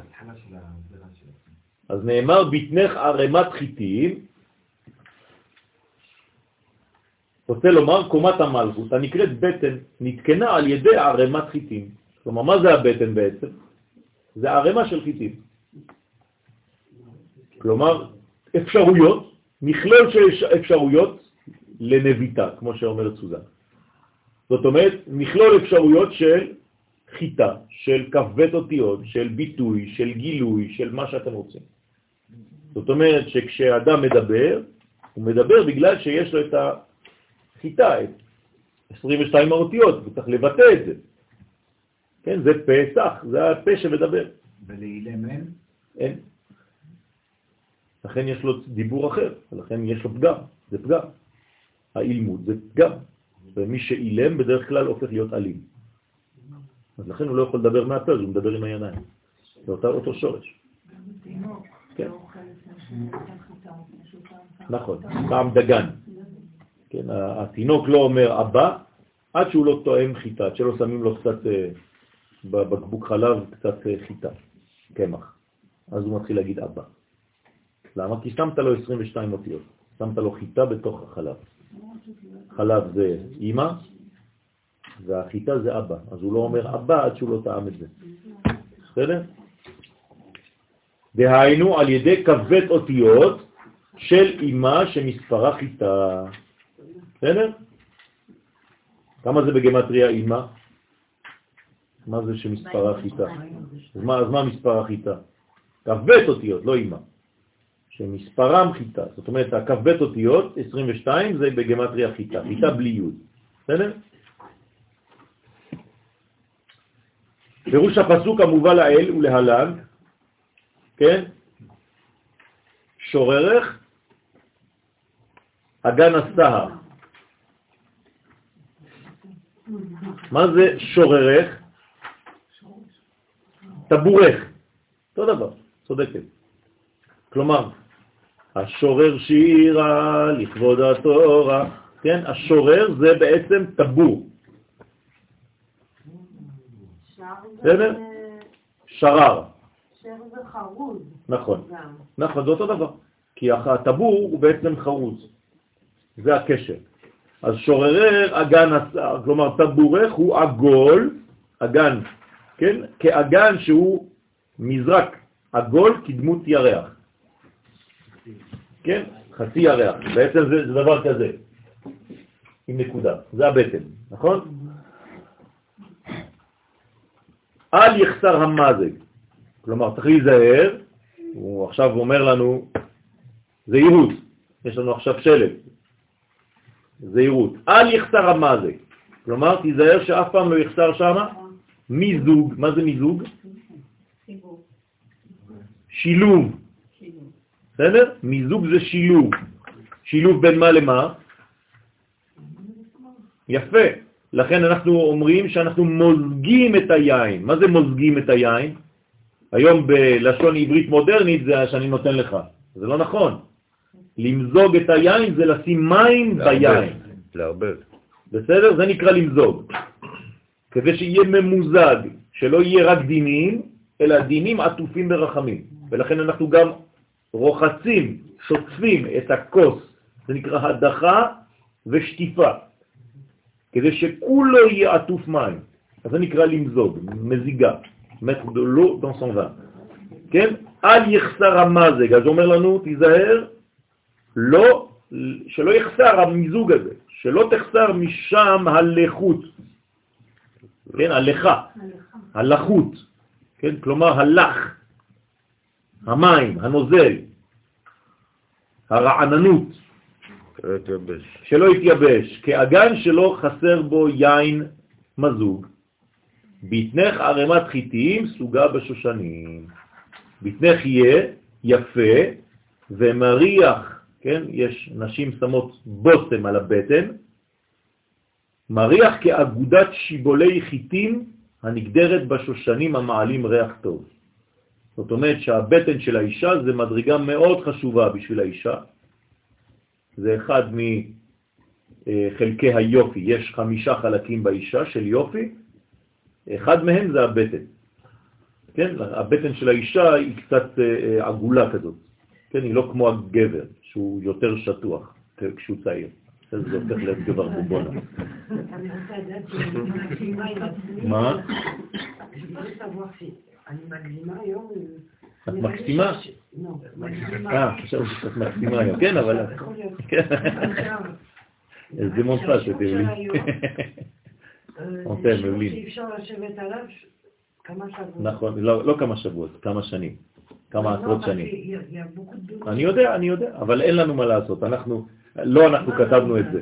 רבי שמעון בר יוחאי כתב את זה, לכן זה אין סופי. De ce soir זה, אותו דבר, זה אותו דבר פשוט מאוד, זה, זה, זה הרבה, הרבה, בגלל שאת, אה, כן, אה, פוריה הערב, פקונד. בסדר? בעזרת אני לא השם. אה, אני רוצה להגיד לכם שזה מאוד טוב ללכת לטבול לפני השיעור. כן, אני נכון, מרגישה את ההבדל. נכון, נכון. יש מיזוג בין מים ל... היא צודקת, כי זה זיווג, היא צודקת. לכן אה, אשרי אסנת שיזמה, אבל באמת, אני ברכתי אותה. ש- שיזמה את העניין הזה, כי זה חשוב, זה כמו זיווג, זה נכון. אז אה, בעצם כל העניין הזה של מה זה סוגה, הרמת חיגים, סוגה בשושנים, מה זה סוגה? מגודרת. יפה, מגודרת. מה זה בשושנים? ממה? סוגה, בסמך, לא בסין. סגי. אוקיי, אבל מה זה אומר? זה גדר, כן? סוגה זה... גדר. נכון, הסתייגות. עכשיו, זה אותו שורש. עכשיו, הסוגה בשושנים, מה זה שושנים רמז למה? לאישה כשהיא נידה. כשהאישה נידה, אז יש סימן, היא שמה שושנה אדומה על השולחן. כדי לא להגיד לבעלה, כן, סליחה? כשושנה אדומה, ראיתי, ככה אומרים ב, בהלכה, כן? זאת אומרת שהאישה סוגה בשושנים, כלומר כשהיא נידה כמו שושנה, מה היא עושה? היא אומרת לבעלה, טוב, עד כאן, רמזור אדום. אור אדום. בסדר? והוא מה אומר לה? עוד פעם, אפילו לא שבוע עבר, מה זה? טוב, זה נקרא סוגה בשושנים. כלומר, יש לה כוח של שינוי, והיא תמיד בשניות. כאן פעם ושם פעם, כן ולא, כן ולא, חשמל. עמנואל. טוב. כן. עכשיו שקולפת לטליפת, עשינו את כל החגים, אנחנו שבועות עכשיו.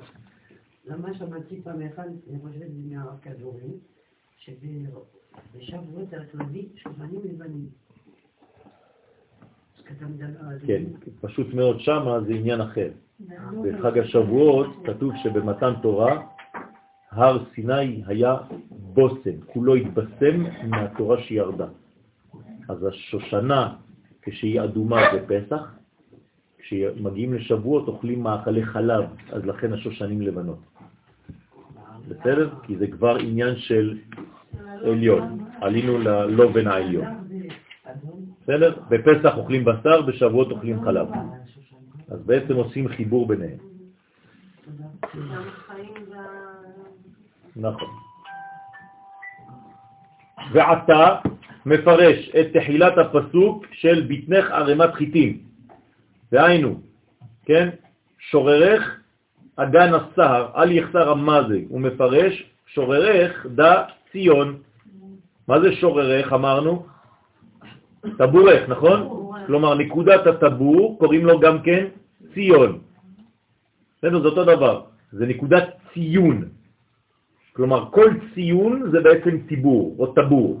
זאת אומרת זה נקרא זוהי ציון. אז יש ציון בירושלים. מה? נכון, טבורה של הארץ, טבורה. נכון? אז הציבור, נקודת הטבור זה בעצם ציון, שהיא בית המקדש, כי מציון תצא תורה. כלומר, עכשיו התורה יוצאת מציון, זאת אומרת מהשוררך, מהטבור. בסדר? לא דיברנו כבר שהטבור זה טבריה, נכון. וירושלים זה הלב. נכון, אותו דבר.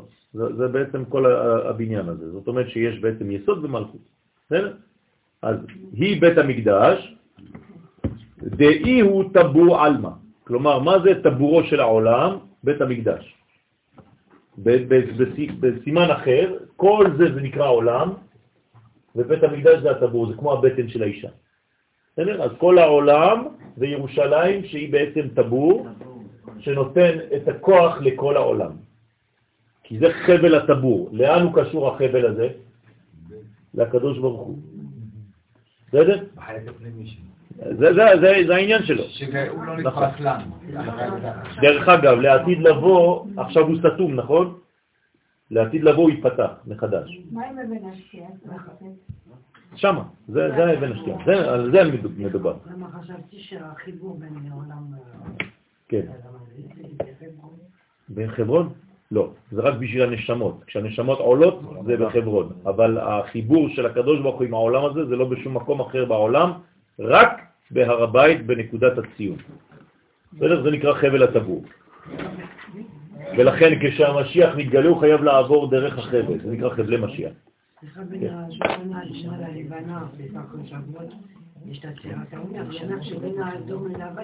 נכון, בין הבשר לחלב. נכון, בדיוק. פתח גן עדן. בין תשעה שבועות יש שישה שבועות. לא, שבעה שבועות, כן. אתה רוצה לא להוסיף אבל בין הבשר נדלק על לחלב? זה מה שאתה אומר? תביא מרגז קודם כל. מור ירוק. טוב, דרך אגב, הם טעימות מאוד. אכלת את המרגז שלו? עוד לא הספקת? מה אתה עושה? עוד מעט פסח, זה זה לא קשר לפסח. טוב, תחשוב על זה חמש. זה, טוב.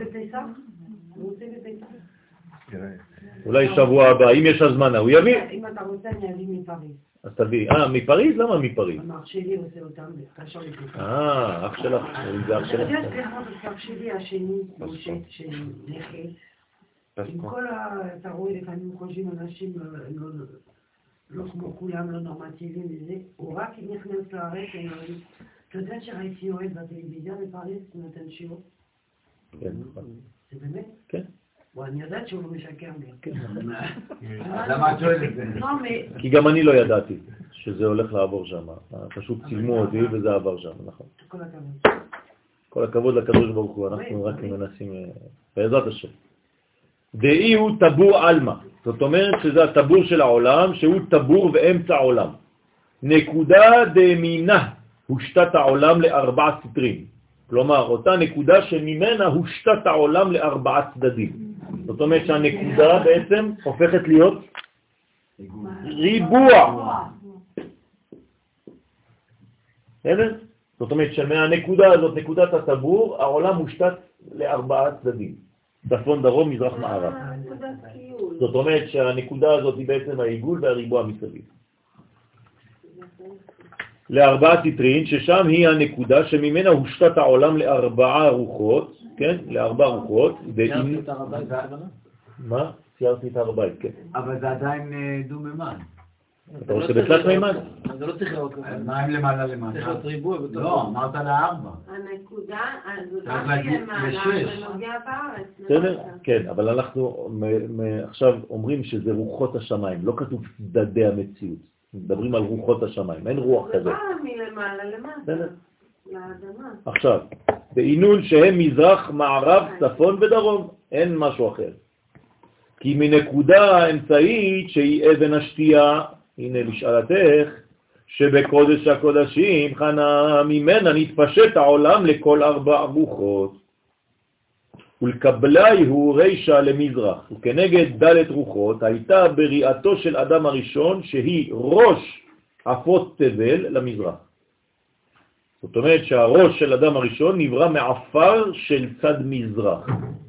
הקדוש ברוך הוא לקח עפר, נכון? כדי לברוא את האדם הראשון. מאיפה הוא לקח את העפר לעשות את הראש? מהמזרח. גופה למערב, אבל כדי לבנות את הגוף של אדם ראשון הוא לקח עפר מן המערב. זאת אומרת שיש ראש במזרח ורגליים במערב. דרך אגב, ככה צריך לישון במיטה, או לפחות ככה צריך להזדבק. ולעולם לא עם הראש לצפון. לא, לא הפוך. זה משפיע על? הצד. בין דרום לצפון. צריך לשים את, את מיטתו בין דרום לצפון. זאת אומרת ראשו במזרח ורגליו במערב. גם שאנחנו, הפוכים שלה, מה? כן, למרות כן, כן. כי זה לא, לא קשור לזה. זה כמו בלך דודי.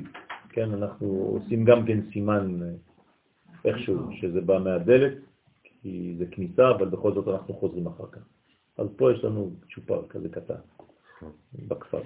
העיקר שהראש לא יהיה בצפון, זהו.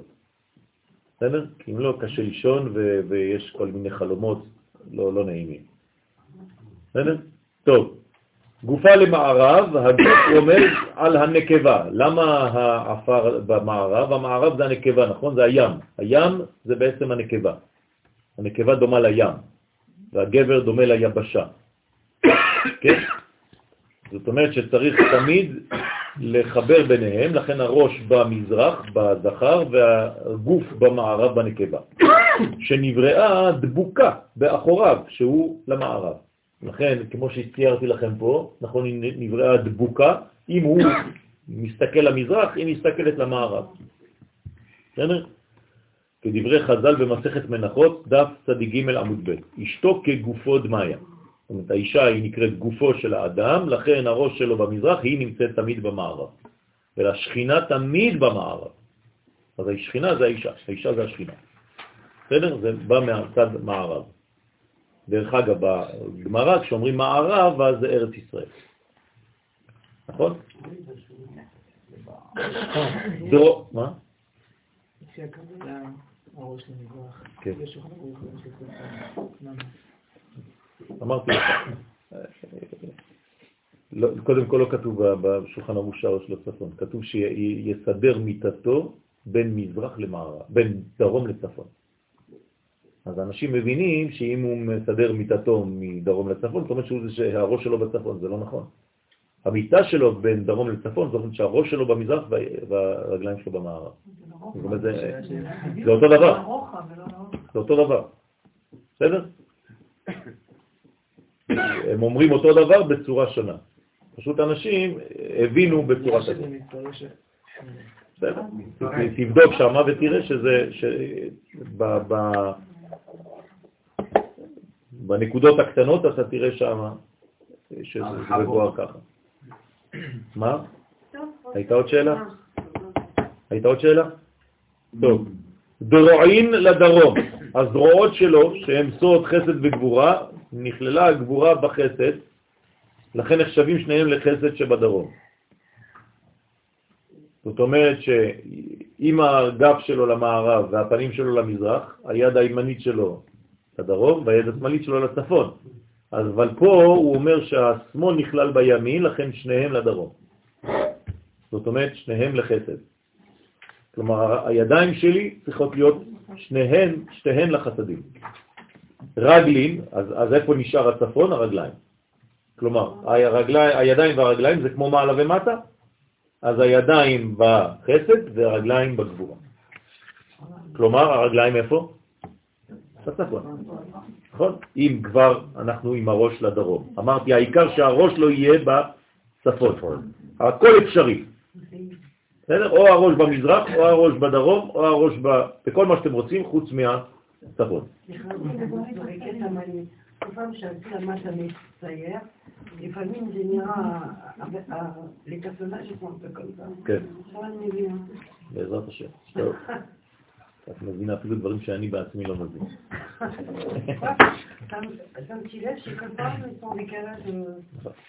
נכון. טוב.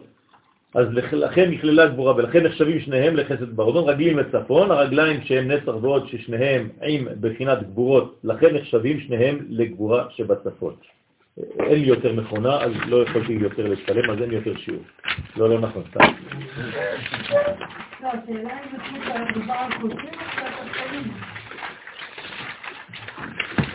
אנחנו נתחיל קצת את ההמשך של הזוהר, ואחרי זה לנו כמה.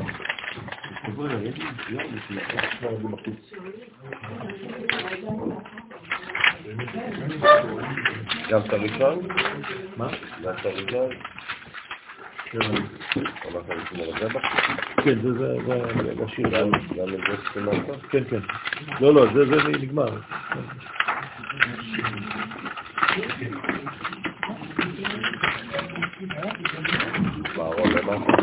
כן.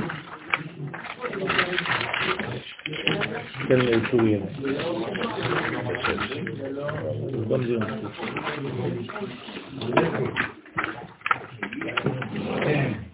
יש עוד שבע איפה שיעור, שהכל נעשה. מה זה היה? רק שנייה, רק שנייה, רק שנייה.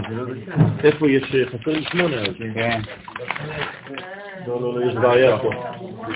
אני כבר דילגתי לתשע, אתה רואה? אי אפשר. להחזיר להחזיר. בלי השמונה אי אפשר. הנה, הנה שמונה, מחילה. תחזירו לי את התשע מיד. הנה הוא פה. תגיד לי, למה אתה לא בא כשיש שיעורים ברעננה? זה רחוק לו. זה רחוק מדי. כשאני פה, אתה מגיע, כשאני שם אתה לא בא. ככה זה בחיים. אבל אני שומע אתה יודע כמה אנשים היו בשיעור? וואי וואי וואי. אמרו לי שכאילו אתה שכנעת איזה אמריקאי להגיע. שכנעתי אמריקאי להגיע? ברחוב. אה, אה, ספיקר, אריק ספיקר. נכון, אח שלו נמצא שם. היה ברמקול. כן. כן, הוא.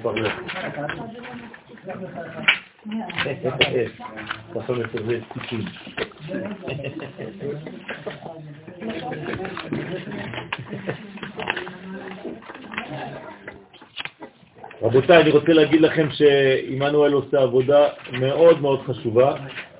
אני רוצה להודות לו. אתם לא יודעים כמה, כמה, כמה אה, אנשים שולחים לנו כבר מיילים מחוץ לארץ בצורה שמתחילה להיות ממש עקבית ורצינית, ואמרו לי שהאיכות גם כן הייתה טובה.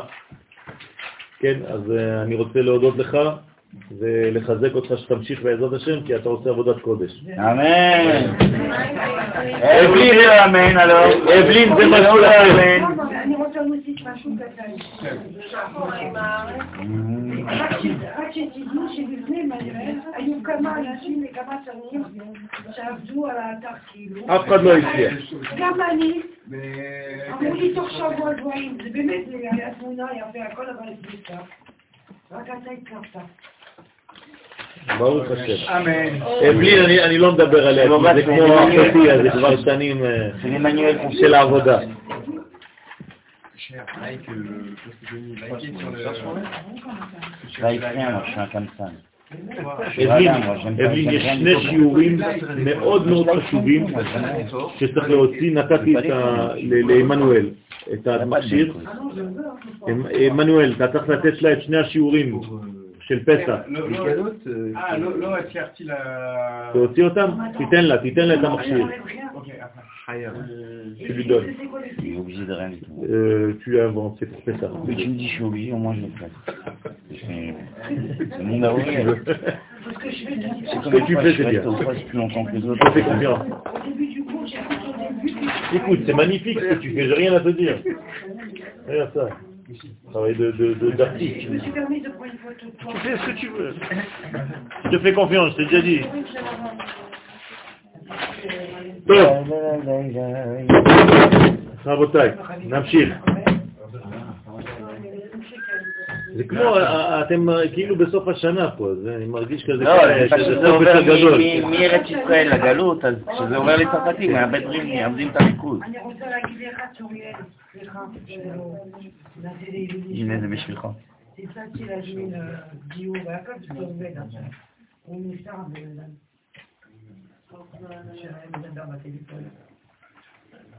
ברוך דיינה אלוהים. טוב, אנחנו, אני רק רוצה להזכיר לכם אה, שהשיעור הזה גם כן לעילוי נשמת רבי אשר הפרסי, שהיום זה ההילולה שלו. ואתמול בלילה הייתי בהילולה, כבר לא עושים אותה בצפת, אבל הייתי בין אה, אנשים שכן עושים אותה, ב... לא, לא הזמינו את כולם, לכן לא, לא הבאתי, אבל אה, הייתי שם וחזרתי משם. אז, אה, בעזרת השם, היו איזה חבורה של אה, חוק בעלים שם. חבורת דוד המלך. חבורה, לא, לא אלה, חבורה אחרת. מה? לא מצאתי מי? לא, לא, לא, זה לא היה באזור. טוב, ואתה מפרש את סוד הפסוק הנ"ל, אז זה זכותו של רבי אשר הפרסי תגן על כל עם ישראל, אמן. ואתה מפרש את סוד הפסוק הנ"ל ואמר, אות ברית נקודה באמצעיתה, כגוונה דטבור אגן הסהר, שוררך. כלומר, שוררך היא אות ברית. הרי אמרנו ששוררך זה הטבור. כלומר, הטבור זה נחשב לברית, זה אותו דבר. זה בסדר? הנקודה בתוך העיגול. זה הנקודה שבתוך העיבור, מבחינה אה, פסיכולוגית. תספרי לנו משהו, רמה. טוב, אז ה- העיבור, מה הקשר של ה- של הטבור לברית? כאן יש. גם כמו הברית, הצינור הזה. כן, מה- מה מה הקשר ביניהם? חנה, זה מחבר חיים. יפה, זה הקשר של החיים. זה צינור וזה צינור של הובלת חיים. כן, כמה, כמה גידים למדתי מחנה, כמה גידים יש בטבור? עורקים, שלושה עורקים יש בטיבור. בסדר? כלי דם. כמה קווים יש ביסוד? שלושה קווים. זאת אומרת שזה ממש אה, מקביל. אז לכן היא עוד ברית שהיא נקודה פנימית באמצע יסוד דמלכות. כלומר, גם במלכות יש יסוד, נכון? היסוד של היסוד מתחבר ליסוד שבמלכות. כלומר, היסודות מתחברים. אנחנו אומרים יסוד ומלכות בכללות, אבל מי מתחבר? איפה הנקודת החיבור, נקודת ההשקה? בין היסודות. בסדר? שהיסוד הוא עגול כמו הטבור, הנקראת אגן השר. אז היסוד חייב להיות עגול, למרות שהוא קו, אבל הוא קו של עיגול. כלומר, אם תסתכלו עליו מלמעלה, תראו נקודה. אם תסתכלו עליו בפרופיל, תראו קו. ועל שם זה, גם היסוד נקרא אגן הסהר. אז כל פעם שרואים אגן הסהר, זה לא רק הטיבור, זה גם היסוד. כלומר, יש רמז וקשר לספירת היסוד. דה נקודה דסיירה, כגבנה דה כף. זוהי נקודה פנימית של היסוד דמלכות הנקרא ירח. כלומר, היסוד של המלכות נקרא ירח. והיסוד הוא עגול, כאין אות כף, כלומר חצי עיגול, כמו הבטן שציירנו פה. כן, האות כף זה בעצם חצי עיגול כזה, חצי גורן. כן, לכן היו יושבים בחצי גורן. למה הוא אומר מה? גורן. כן. למה אומר דווקא כף ולא נכון. חץ? כף ולא חץ? כן. כי צורת חץ זה משהו אחר. צורת חץ זה, זה סגור יותר, זה לא פתוח. וקודם כל זה פתוח כלפי מטה, או הכף פתוחה כלפי הצד השמאלי, שהוא בעצם פתוחה לצפון. אם עכשיו אני מסתכלת בין הקו בית אותיות, כן. אפשר להגיד אז שהוו והסמך הן את האותיות האחרות? זה חיים, הכף מתחברת ללמה. אתה מבין את? כן, כן, למה? כי זה ארוך ועגול? לא, ישר בגלל ועגול? שזה חיים, זה זה מה שהוא מדבר. כן. אתה שואל אותי, זה אומר שאתה לא שומע את השיעור. מסכן הוא שקט המראה. אני לא toi. חמוש, טוב, בסדר, בסדר, זה נכון, זה נכון. לא, כי זה לא, זה לא, אני לא רוצה ל- ל- להיכנס לא, עכשיו. הוא אומר מה- קשור לו' זה- ו' זה- ושמח. כן, כן. הוא- אתם מדברים בשפה אחרת. היא אומרת לו לא, הוא אומר לסיב. כן, נכון. נכון, זה נכון. זה נכון. עכשיו, והיסוד הוא עגול כאין עוד כף, והנקודה שבתוכה, כן, היא סוד נקודה פנימית של היסוד. כלומר, כף עם כוח, עם אה, מפיק, כן? דגש. אז בעצם זה, זה כל מה שציירנו עכשיו. כשושנה בין החוכים, כגבנדה וכו'. בסדר? והנקודה שבתוכה היא יסוד נקודת הפנימית של היסוד. וכן, והיא, כלומר תמיד ש, שיש את הנקודה הזאת, זה רמז למה? לזכר של, אותו, של אותה מדרגה. בסדר? תשימו לב. למשל, אם אני כותב אישה ככה, מה זה אישה ככה? אישה. ואם אני שם נקודה פה, זה האיש שלה. זה האיש שלה, זה כבר משהו אחר. זה המסיק, אבל זה לא כמו כף. זה אותו דבר, אותה נקודה פה היא הנקודה של הזכר שנמצאת בנקבה. בסדר? זה. נכון, זה האיש שלה בדיוק. בסדר? וכן, והיא ראשית נקודה בעת בית, שבנקודת ציון היא נקודה ראשונה שבתורה שבאות בית דבראשית. כלומר, האות הראשונה בתורה היא בעצם דומה לזה, כי היא בית בראשית. בסדר? אז התורה מתחילה ככה. כלומר, התורה מתחילה במה? בחיבור של יסוד ומלכות. יש גם לדלת וג' אה, דגש. איך זה? בגלל שיש אה, שם גם כן יסודות, כי הם צריכים לתת. כל המשפיע, כל מי שהוא נקבה וזכר ביחד, ושאפשר להבליט את זה, אז יש נקודה בתוך האות עצמה. זה כבר עניין של לשון, צריך להיכנס לשם, אבל זה מלא סודות. ראה רש מילין לרב קוק. מי שרוצה ללמוד אותיות, שיכנס לרב קוק ברש מילין. ועוד בית היא המלכות, הנקראת בית, נכון? בית, זה אותו דבר. ואמר, בת קול, היא היא ודאי, זה אותו דבר, מה זה בת קול? הבת של הקול. הקול הוא זכר והבת היא נקבה. אז כל פעם שאתה אומר יצאה בת קול, מאיפה היא יצאה? מזיווג של זכר ונקבה, לכן זה נקרא בת קול, אתה שומע? אי אפשר, הרי אמרנו, לא יוצא שום דבר אם אין זיווג. אז אם אתה רוצה לשמוע קולות מהשמיים, חייב שיהיה זיווג למעלה. עכשיו, מי גורם לזיווג הזה? אתה. אתה מעלה מן וגורם לזיווג, ויורד עליך אור מד. ואז אתה שומע את הבת קול. כלומר, אתה שומע את הזיווג של שניהם, גם בת וגם קול. בסדר? אז בת קול היא ודאי, המלכות נקראת בת קול, כלומר הבת של אותו קול. הגילוי, בת זה לא סתם הבת, כן? אלא הגילוי שלו, התוצאה שלו, זה נקרא בת. כללה דניקודין ועטוון, שהיא כוללת את כל הנקודות בנקודה פנימית שבה. בסדר? כלומר, הנקודה הפנימית הזאת היא כוללת את כל הנקודות. כלומר, את כל הכיוונים בעצם. וכוללת את כל האותיות באות ב' שבה. זאת אומרת, האות ב' בעצם היא כל האותיות. זה מה שזה אומר. כל האותיות. כי האות א' היא בעצם השורש העליון, אבל הגילוי בעולמנו זה הב'. כלומר, אין יותר חזק מהביטוי של הב'. לכן זה יוצא משתי השפתיים ביחד. כן, זה דבר הכי מודגש שיכול להיות. אין יותר חיצוני לזה. לכן זה בתורה מתחילה אני- על זה אני מדבר, על זה הוא מדבר. כן.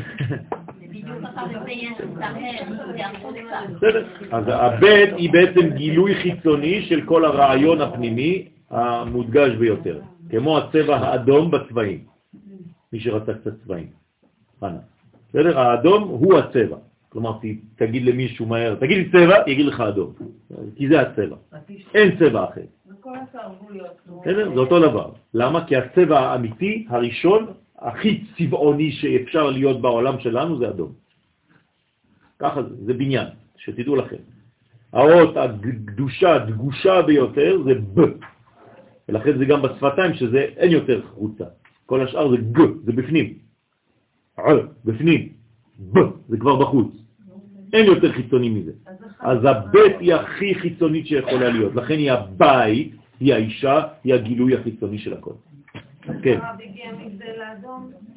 אמרתי שבצבעים זה האדום. בסדר? אשתך בבית. לא, זה לא אותו דבר. אין לך, אותו כוח במם.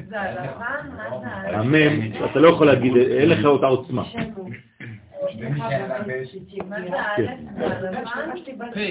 היא בבית, כן. מה? א' זה הלובן העליון. לכן התורה לא יכולה להתחיל באלף, ושום גמרא לא. יכולה להתחיל באלף.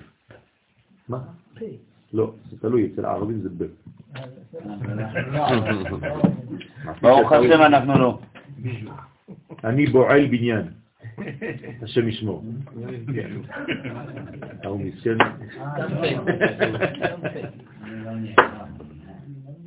השם ירחם. הוא בועל בניין, אני לא יודע מה נשאר לו. לבקש סליחה עכשיו, לא בקיפור. למה קודם אמרתי לו, אתה יושן, זה לא היה הכוונה, אתה יושן, אה, אתה לא פה. אתה, אני לא יכולה לדבר איתו על יסודות. אולי הוא נבהל, אה, הוא נפגע, ואני לא רוצה בכלל. אני מאוד מחבבת אותו. טוב, יופי. מצוין. אבל הוא בחור שקט, הוא בחור נעים. זה- רק מהיום היא מחבבת אותי, כי אנחנו יושבים קרוב. כשהייתי שם היא לא אותי. טוב, תחזור לפה. אתה תהפוך מישראלי לצרפתי. מה? לא, הוא אמר שהבית היא הכללות. מלאכות פה. האותיות של הימין, שמאל ואמצע זה אותיות אמש. בסדר? האלף בימין, שין בשמאל ומם באמצע. טוב, אנחנו מסיימים פה. האות ב' שבה שנמצא הכל רמוז באות ב' זה בראשית, זאת אומרת שהאות הראשונה הזאת בעצם היא פותחת את כל האותיות כולן. זאת אומרת שכל האותיות כלולות בבית המקדש. זה הבית של המקדש. לכן קוראים לזה בית המקדש. עד כאן לזוהר הקדוש אנחנו עוברים לשם מ"ב.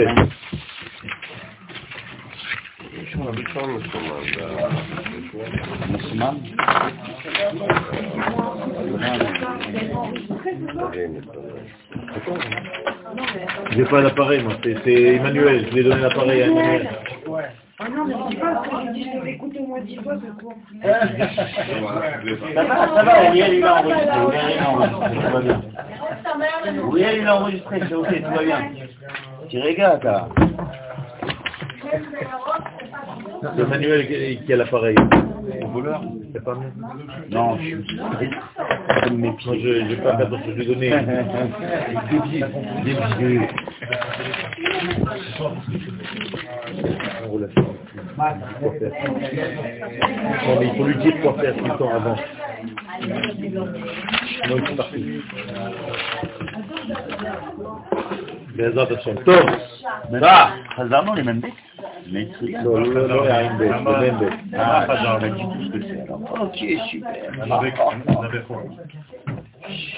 לא סיימנו את הדף הראשון. זה הדף הראשון, זה ההמשך. אני פשוט צילמתי את זה בצורה אחרת.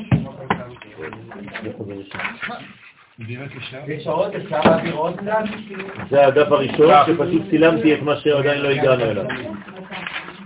חבריי, לא להיבהל, הדף הראשון היה כזה, רק שצילמתי את ההמשך, שלא הספקתי.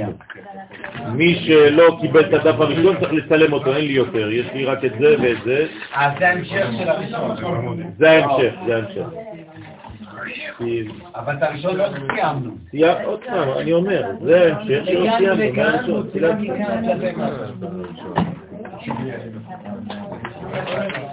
אתה לא מקשיב. שנייה,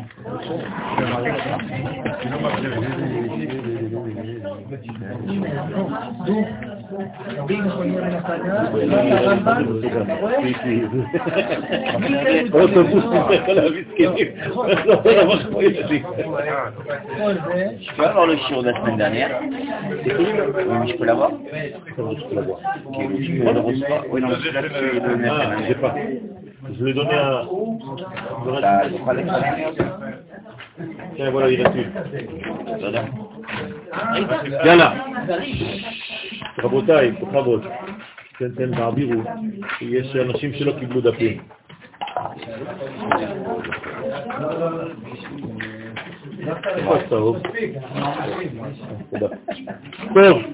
רבותיי, זה ההמשך, ההמשך. אנחנו בשם מ"ב, לא לשכוח בתפילת אנה בכוח. פשוט החלטתי לעשות לכם דף דף, אז ככה שזה ימשיך בצורה כזאת של דפים. רבי נחוניה בן הקנה ממחיש את מאמר הרמב"ן בבראשית א' א'. אומר הרמב"ן, זצ"ל, כל התורה כולה שמותיו של הקדוש ברוך הוא. נכון? כלומר, התורה בכללותה זה רק שמות. מה זה שם? זה בעצם גילויים. אי אפשר לגלות שום דבר אלא דרך שמות. לכן, אם השמות לא מתגלים, אז אתה במצב גלותי. לכן כתוב, אלה שמות בני ישראל. הבאים מצרימה, ואלה שמות היוצאים ממצרים. זה רק שמות, הכל שמות. אז כל התורה כולה זה רק שמותיו, זאת אומרת צירופים של הקדוש ברוך הוא. אני רק מזכיר לכם שבעזרת השם אחרי פסח אנחנו מתחילים גם כן ייחודים. בסדר? אנחנו נלמד ייחודים בעזרת השם אה, לפי הזמנים והאפשרות שלנו. אה, ייחוד כדי להגיע לשמחה, ייחוד כדי להגיע לשלום בית, ייחוד כדי להגיע לכל מיני דברים, להשגה בתורה וכו'. אז אני עכשיו באמצע כתיבה של אותם ייחודים. אז כל התורה כולה שמותיו של הקדוש ברוך הוא, ככה אומר הרמב"ן.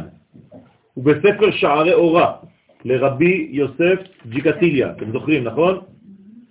אומר שם, כי הרוצה להשיג חפציו בעניין שמותיו של הקדוש ברוך הוא, מי שרוצה להשיג חפציו, כלומר יש לו דברים שהוא מבקש מהקדוש ברוך הוא, חפצו, הרצון שלו.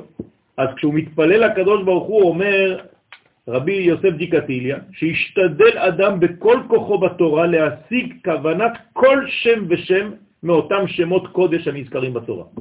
זאת אומרת שהאדם בעצם צריך ללמוד שמות. מי שלא לומד שמות, מי שלא יודע שמות, לא יכול לעלות. אסגבהו כי ידע שמי.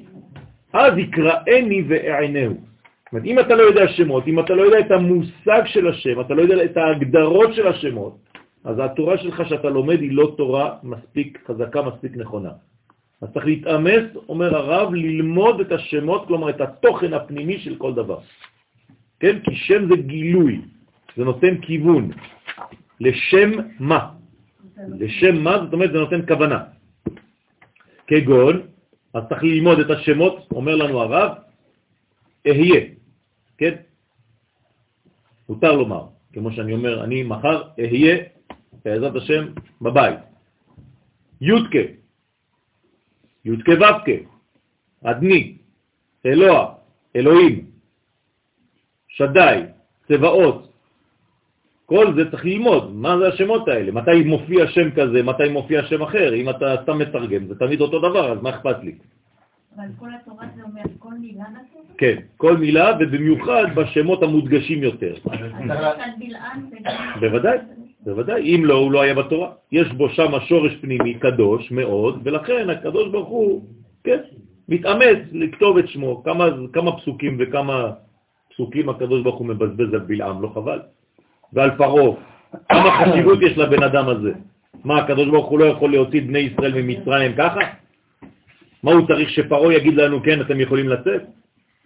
אלא אם הקדוש ברוך הוא נותן לנו את התורה בצורה כזאת, בסיפור כזה, שצריך לשכנע את פרעה לשחרר את בני ישראל. זאת אומרת שפרעה יש לו חשיבות גדולה מאוד. זאת אומרת שאני צריך לפענח את הצופן של פרעה. זה נקרא צופנת פענח. אז צריך לרדת לרמה של אותיות. בוודאי. לרזולוציה הרבה יותר... בתוך אות גם. גם בתוך האותיות, נכון. וידע, אומר הרב, אדם, ויבין כי כל שם ושם מאלו השמות, כולם הם כדמיון מפתחות. תדמיינו לעצמכם, לעצמכם שזה מפתחות, זה קודים. לכל דבר, כלומר, יש לי חדר, עם חדר וחדר וחדר, זה לא אותו מפתח, נכון? אז אם אתה רוצה לפתוח חדר להבין, להבין את התורה, אז יש שם אחד שמסוגל, מפתח אחד שמסוגל לפתוח את החדר הזה. עכשיו אתה נכנס עם מפתח אחר, כל החיים שלך אתה ככה, טק, טק, טק, טק. לא נכנס. אתה תשבור את המפתח בפנים, במנעול. כן?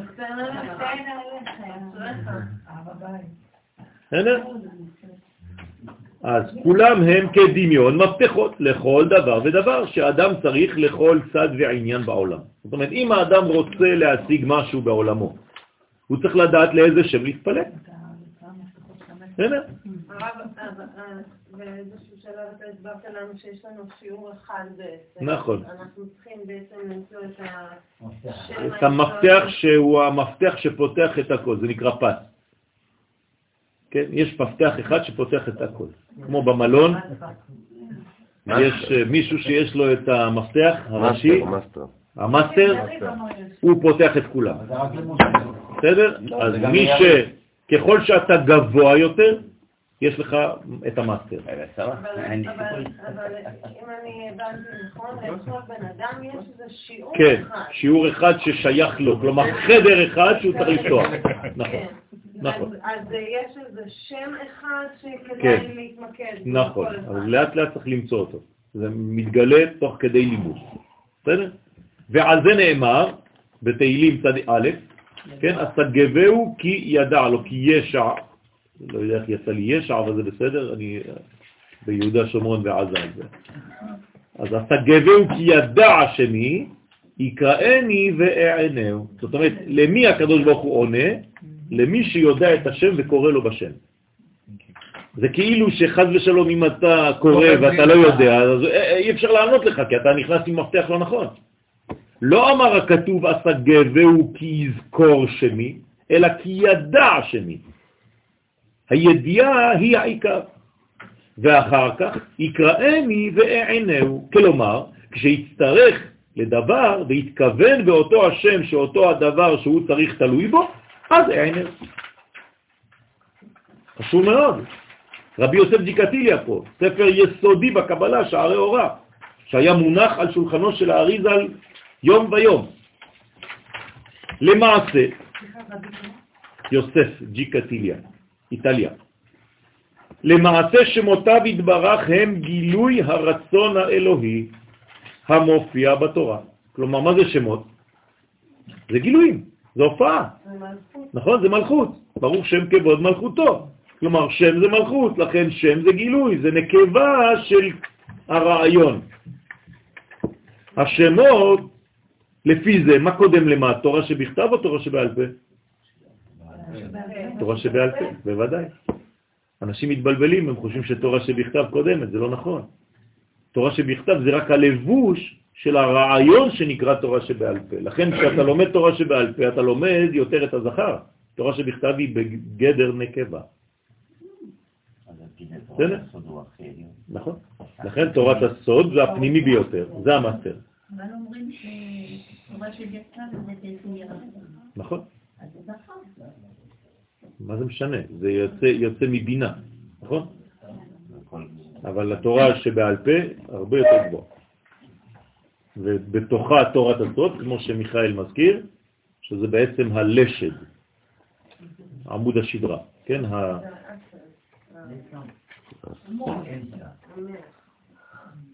מוח עצמות, או מח, איך שאתם רוצים. השמות הם שערים, או שיעורים, זה אותו דבר, נכון? כלומר שערים או שערות, זה אותו דבר. לחיבורו של האדם עם הערכים האלוהיים. כשאני רוצה ללמוד ערך, אני חייב ללמוד את השם עצמו. להתעסק קודם כל בשם. אתם רוצים לדעת מה זה מצרים? תלמדו קודם כל מה זה מצרים, איך זה כתוב, מה, מה יש שם. המושג. המושג. ואז הוא יהיה בר השגה. נכון. השמות פועלים ככלי קיבול לגילוי העצמות. וכדברי אליהו הנביא, זכר צדיק וקדוש לברכה, אנט הוא ממלא כל שמהן. אתה, הקדוש ברוך הוא, היסוד הפנימי, ממלא את כל השמות. זאת אומרת, שם הוא מלא במשהו. השם זה כלי, אבל הוא מגלה לי את מה שיש בתוכו. בשלב זה חשוב להזכיר כי ידיעת השם אינה ידיעה חיצונית של לימוד אותיות ומילים, זה לא כישוף. זה לא שאני לומד שמות ככה ועושה אברקדברה. מדובר בהתקשרות דרך האותיות ושמות עם האינסוף, התברך, הזורם בקרבם. אז למה זה שונה מכישוף? בגלל שכישוף לא אכפת לו מהאינסוף שזורם בתוכם. הוא לוקח רק את השם עצמו ומשתמש בו. כלומר, לא אכפת לו ממה שיש בתוכן, הוא לוקח את המפתח ופותח. תחליף עם כל המחשבים, עשינו... בוודאי. מה זה כישוף? זה מכחיש פמליה של מעלה. זאת אומרת, הוא משתמש בדבר הזה, אבל לצורך עצמו בלי לדעת את הקשר של העליון. לא, לא מהרצון, נכון. לחבר באמת. לכן, איך התחלתי את השיעור הזה? איך התחלתי את השיעור הזה? קודם כל, בדיבור, כן, אבל לא, לא רק זה. את, הש, את השיעור על שם מ"ב שהתחלנו שבוע שעבר. איך התחלנו אותו? יפה מאוד. כמו שהגמרא אומרת, שכשאתה לומד משהו אתה צריך שבעל השמועה יעמוד לנגד עיניך. ואם אתה לא מעמיד את בעל השמועה לנגד עיניך, אתה כאילו גנבת לו את השיעור ושכחת אותו. הרי כל השיעור הזה עבר דרך מי? רבי מחוניה בן הקנה. אז אני חייב לדעת מי הוא. ולכן התחלנו את השיעור הקודם בידיעה, כן, מי הוא רבי נחוניה בן הקנה. אז אנחנו עכשיו ממש חודרים יותר לעומק. כי בוודאי, ללא אורו הגדול הממלא את פנימיות השמות, כלומר ללא אור אינסוף, ברוך הוא שממלא את כל השמות, לא היה לאותם שמות שום כוח עצמי. זה לא שאתה לוקח את השמות ועושה איתם מה שאתה רוצה, זה לא עובד ככה. וזה אומרו, זה מה שאומר בזוהר, בפתח אליהו, ואחד אנט תסתלק מנהון, כלומר, כשאתה, הקדוש ברוך הוא, מסתלק מאותם שמות, השתערו, הם נשארים כולהו, כולם, שמהן כגופה בלה נשמתה. כמו שמות, גוף בלי נשמה. ואין שמחה לפניו יתברך כמי שמייחד ייחודים קדושים. ככה אומר האריזל בשאר הייחודים, אין יותר שמחה לקדוש ברוך הוא כשהאדם יודע לייחד ייחודים. כלומר לדעת את היסוד הפנימי של כל דבר ודבר בעולם וכל חדר וחדר לפתוח אותו. במערכת קשב הייחודים, באורות הקודש, א', הבאתי לכם שם את המקור, אתם יכולים ללכת לראות. שורש העניין הוא העולם.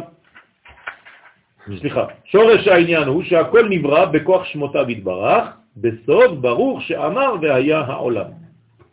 זאת אומרת, איך הקדוש ברוך הוא בעצם ברא? על ידי אמירות, אמירות, אמירות, אבל אמירות מלאות בתוכן.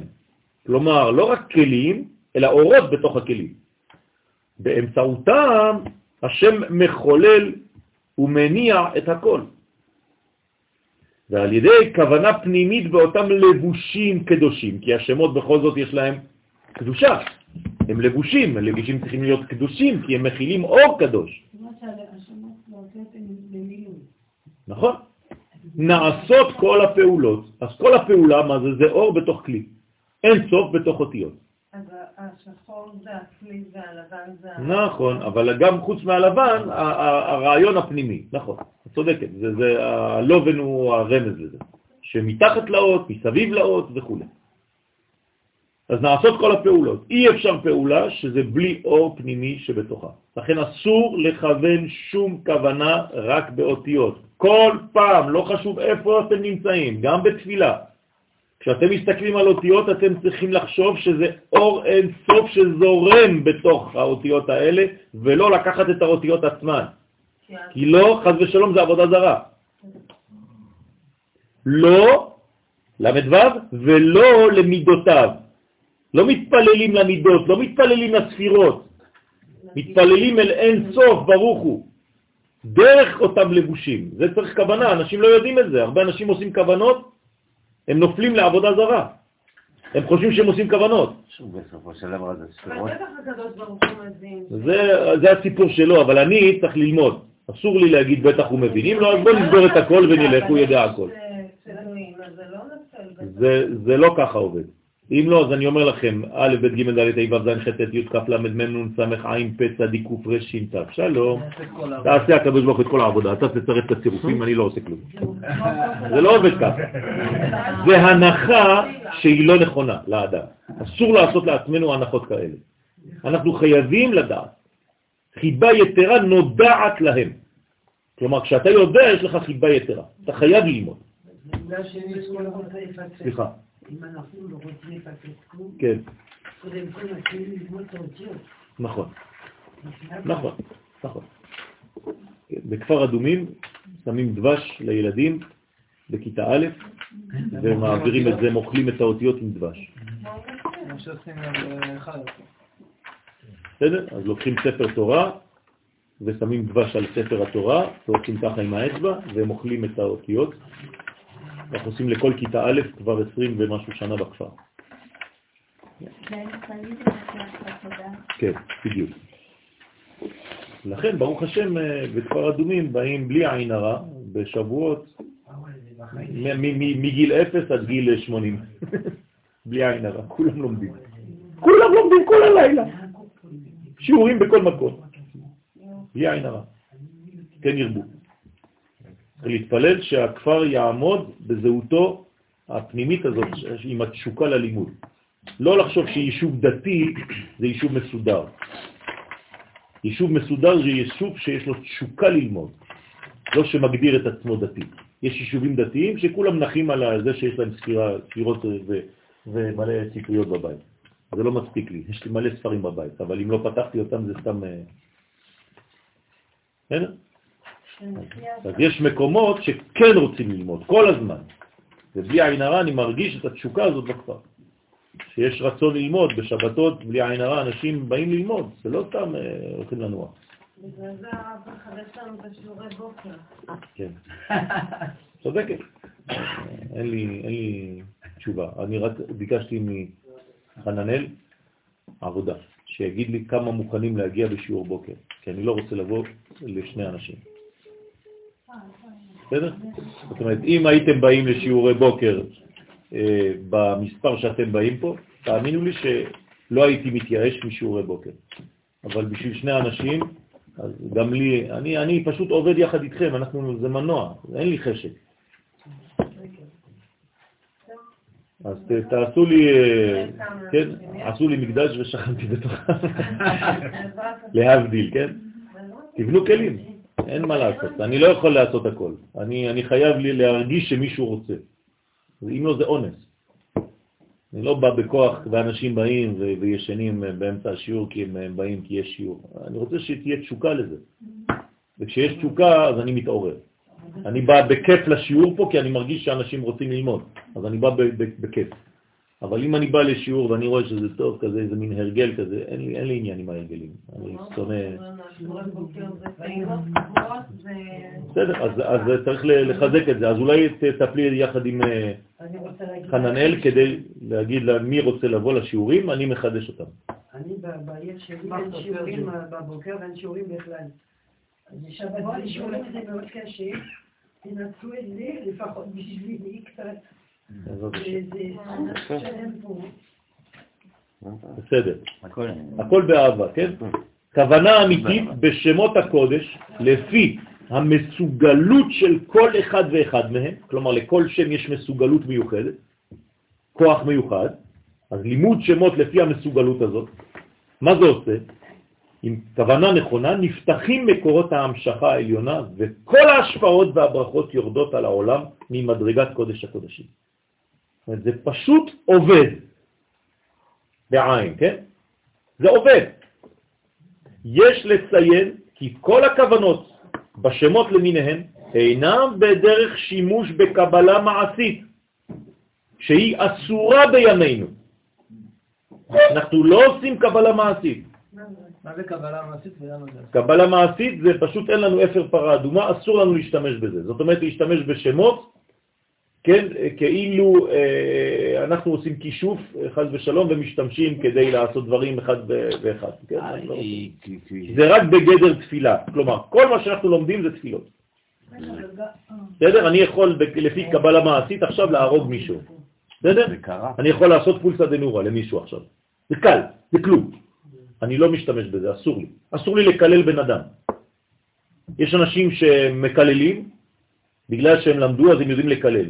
כן? קל מאוד לקלל מישהו, חז ושלום להרוס לו את החיים. זה אסור להשתמש בזה. דרך אגב, מי שעושה את זה, הקדוש ברוך הוא לא נותן לו יותר להבין דברים. אבל מי ששומר על דיבורו ועל נקיות הדיבור שלו, כן? אז הקדוש ברוך הוא נותן לו. זה צריך להיזהר. ודרך אגב, מי שגם כן עושה דברים כאלה, חז ושלום גם כן אה, לא רוצה להגיד דברים לא טובים. לוקה בגופו. בסדר? אל תעזור לו להגיד דברים. אני, אני לא רוצה ואתה בכוונה רוצה. אה, סליחה. אה, יש לי שאלה ככה, לא, זה מטריד אותי, אני לא לא בדיוק יודעת, אבל אני שמעתי שייחודים בכוונות זה לא לנשים. כן, זה לא לנשים. זה נכון. יש... נ... כי, כי אה, קודם כל אישה צריכה להיות, ב... אמרתי לכם, גם בתיקוני זוהר, ואני מקווה שאתן מכבדות את זה. כל שיעור שאתן באות, אסור שהאישה תהיה נידה. בסדר? אם האישה נידה, אני מבקש לא לבוא לשיעור. גם ככה זה, זה, אני עושה את זה, אבל יש לי רשות ממורי ורבי לעשות את זה, אז, של שיעור נשים וגברים, אבל אה, יש עניין לדבר. וגם אם אתם רוצים להביא אנשים, בבקשה לעבור דרכי ולבקש ממני רשות לדעת מי הבן אדם שמגיע לשיעור. בסדר? לא להביא סתם אנשים שאין להם שום קשר ופעם באים ככה ושומעים דברים והולכים. זה גם לא בריא ואני לא רוצה שזה יהיה. לא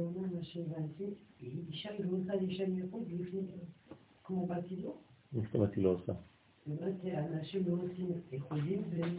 לא, אמרתי שהעניין של הייחודים זה עניין שהוא מיוחד, כן, ללימוד פנימי יותר, כי זה קרוב יותר לעניינים מעשיים בכל זאת, אז זה יותר לגברים. מה שאנחנו לומדים זה רק בגדר של תפילות, אז זה, זה בסדר. בסדר? לכן אני אומר, אנחנו לא משתמשים בקבלה מעשית, ככה כתבתי לכם פה, שהיא אסורה בימינו, כי אין לנו את הכלים ואין לנו אפר פרה אדומה ואסור לנו, אנחנו עדיין טמאי מת, אלא רק בגדר תפילות ותחינות לבורא עולם, כדי שירעיף עלינו כל ברכותיו ממרום קודשו. זהו. אנחנו לא מתיימרים להיות אה, חז ושלום אה, מה שאנחנו לא. לא, לא לשחק את עצמנו מקובלים.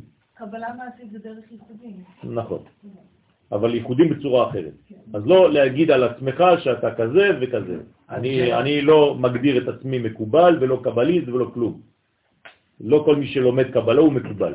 אז למה לנשים בסדר. זה לא לא טוב? לא הבנתי. בגלל שיש מדרגה באישה שהיא ממידת הדין יותר, ולכן, כן, זה לא, לא פשוט. אבל אנחנו לא נחשפים לזה. נכון, נכון. אני אומר, פה אנחנו לא לומדים סודות, באמת. בסדר? אנחנו לא לומדים את הסודות. ללמוד את הסודות זה עוד רמה שאף פעם לא למדנו פה. בסדר? אנחנו לא לומדים סודות פה. זה הכל בגדר של רמזים. בסדר? זה הרמז של הסוד, זה לא הסוד של הסוד. זה אפילו הפשט של הסוד, הייתי אומר. גם בתיקוני זוהר, כן, כתוב בדף י"ח, עמוד ב', מופיעה תפילת אנה בכוח. הרי אנחנו לומדים אותה עכשיו. והעתקתי מעט מלשונו הטהורה.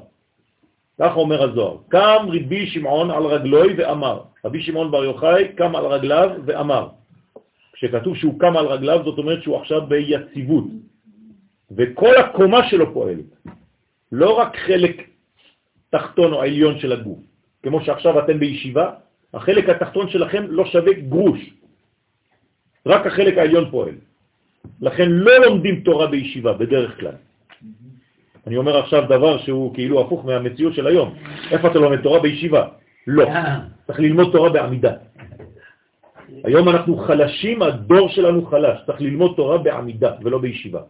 היום נחלש הדור, אבל הוא מתחיל להתחזק, ובעזרת השם עכשיו, כן, אנחנו צריכים לעמוד על רמה, כמו שעומדת רמה עכשיו בעמידה. תמיד.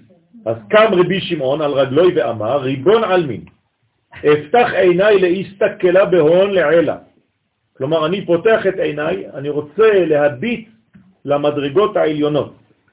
אבוא בם. כלומר, אני רוצה לבוא איפה? בם. מה זה בם? שם מ"ב. כלומר, תן לי אפשרות להיכנס לשם הזה שאנחנו לומדים לשם מ"ב. כלומר, זה לא שרבי נחוניה בן הקנאי המציא איזה משהו שלא היה. הוא היה, הכוח הזה, רק הוא כתב את האנה בכוח כדי לתת לנו בעצם את הראשי התיבות המיוחדים. אבל השמות האלה כבר קיימים. כלומר, האלף של אנה והבית של בכוח קיימים, רק הוא הלך וכתב שהאלף יהיה לו איזה שם. אם הוא היה יכול למשל לכתוב במקום אנה, היה יכול לכתוב? מה? אבא, אמא, אשכולית, כן? ובמקום בית של בכוח, בטטה, מאיפה אני יודע? אבל זה לא מה שהוא כתב. זאת אומרת, גם למה שהוא כתב יש, אבל השמות הם קיימים כבר, הצירופים של הראשי תיבות.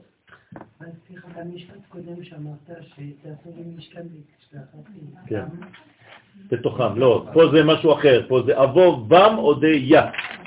אבו בם, זאת אומרת, מה זה אבו בם? ברגע שאני נכנס לשם מ"ב ודיברת בם, כן, תורה שבכתב ותורה שבעל פה, בארבעין וטרן עטוון בשמה מפרש, ככה אומר רבי שמעון בר יוחאי, ב-42 שמות של השם הקדוש, של השם המפורש, להאמין דע כל עת ועת, לדעת כל אות ואות, אומר רבי שמעון, אל תיקונה. כלומר, ממש ביסודיות לדעת מה זה הכוחות האלה. בראשית, והארץ הייתה תוהו ובוהו, זאת אומרת, מבראשית עד והארץ הייתה תוהו ובוהו, מופיעים כל הצירופים האלה ברמז, בסוד, ואינון, תראו מה אומר, הנה רבי שמעון מורך מגלה לנו, אנא בכוח גדולת ימינך תתיר צרורה, אבל זה לא ככה, שם זה רק אותיות. מי שהמציא את המילים זה רבי נחוניה בן הקנה, אבל האותיות האלה, הצירופים כבר קיימים. כלומר, אבא יתת כן, קרע את הכוח השלילי, נגד וכו'. כל האותיות האלה, ברוך שם כבוד. כן, מה? בשלשות? לא, זה בזוגות, אבל אני לא כתבתי את זה בזוגות, בדרך כלל צריך לקרוא את זה בזוגות. אנא בכוח לבד, גדולת ימיניך לבד, תתיר צרורה לבד. כן? כנגד מה שאמר ישעיה הנביא, בשתיים יחסה פניו, בשתיים יחסה רגליו ובשתיים יעופף. זה עוד צריך לבוא, אנחנו נסביר את זה, מעזרת השם. שם מ"ב.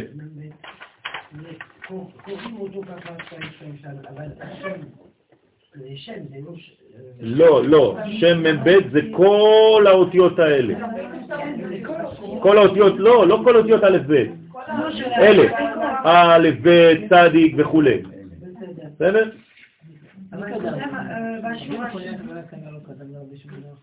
כן, אבל אני מדבר על המזמור עצמו. אני מדבר פה על השמות. השמות קיימים כבר לפני, כבר בגמרא. אה, בזמן? כן, כן, כן, נכון. ורבי שמעון בר יוחאי גם מספר פה את האותיות, את הראשי תיבות. לא, עוד פעם. זה לא שהוא, רבי נחוניה בן הקנה בא המציא לנו, נתן לנו את הכוח של אותם שמות. השמות האלה קיימים כבר. הוא קיים לפני. רבי נחוניה בן הקנה לפני. הרי למדנו את זה שבוע שעבר. נכון, כן. התלמיד של רבי נחוניה בן הקנה זה רבי עקיבא. אחד התלמידים שלו, נכון, נכון. כן, הוא פשוט, נכון, לא, לא, לא, לא, לא אמרתי, לא, לא, לא, לא, הראשי תיבות קיימים כבר.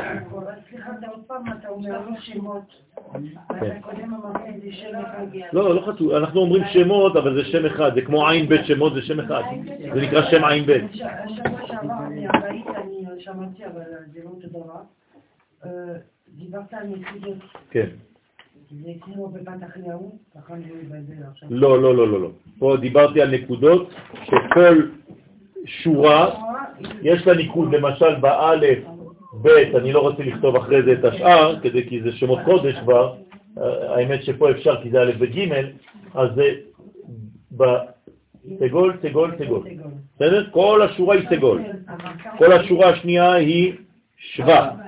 כל השורה השלישית היא חולם, כל השורה הרביעית היא חיריק, כל השורה החמישית היא קובוץ, אחרי זה מלאפום, אחרי זה שורוק, ואחרי זה שום דבר.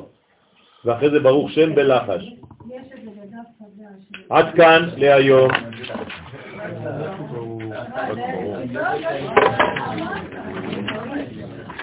למה?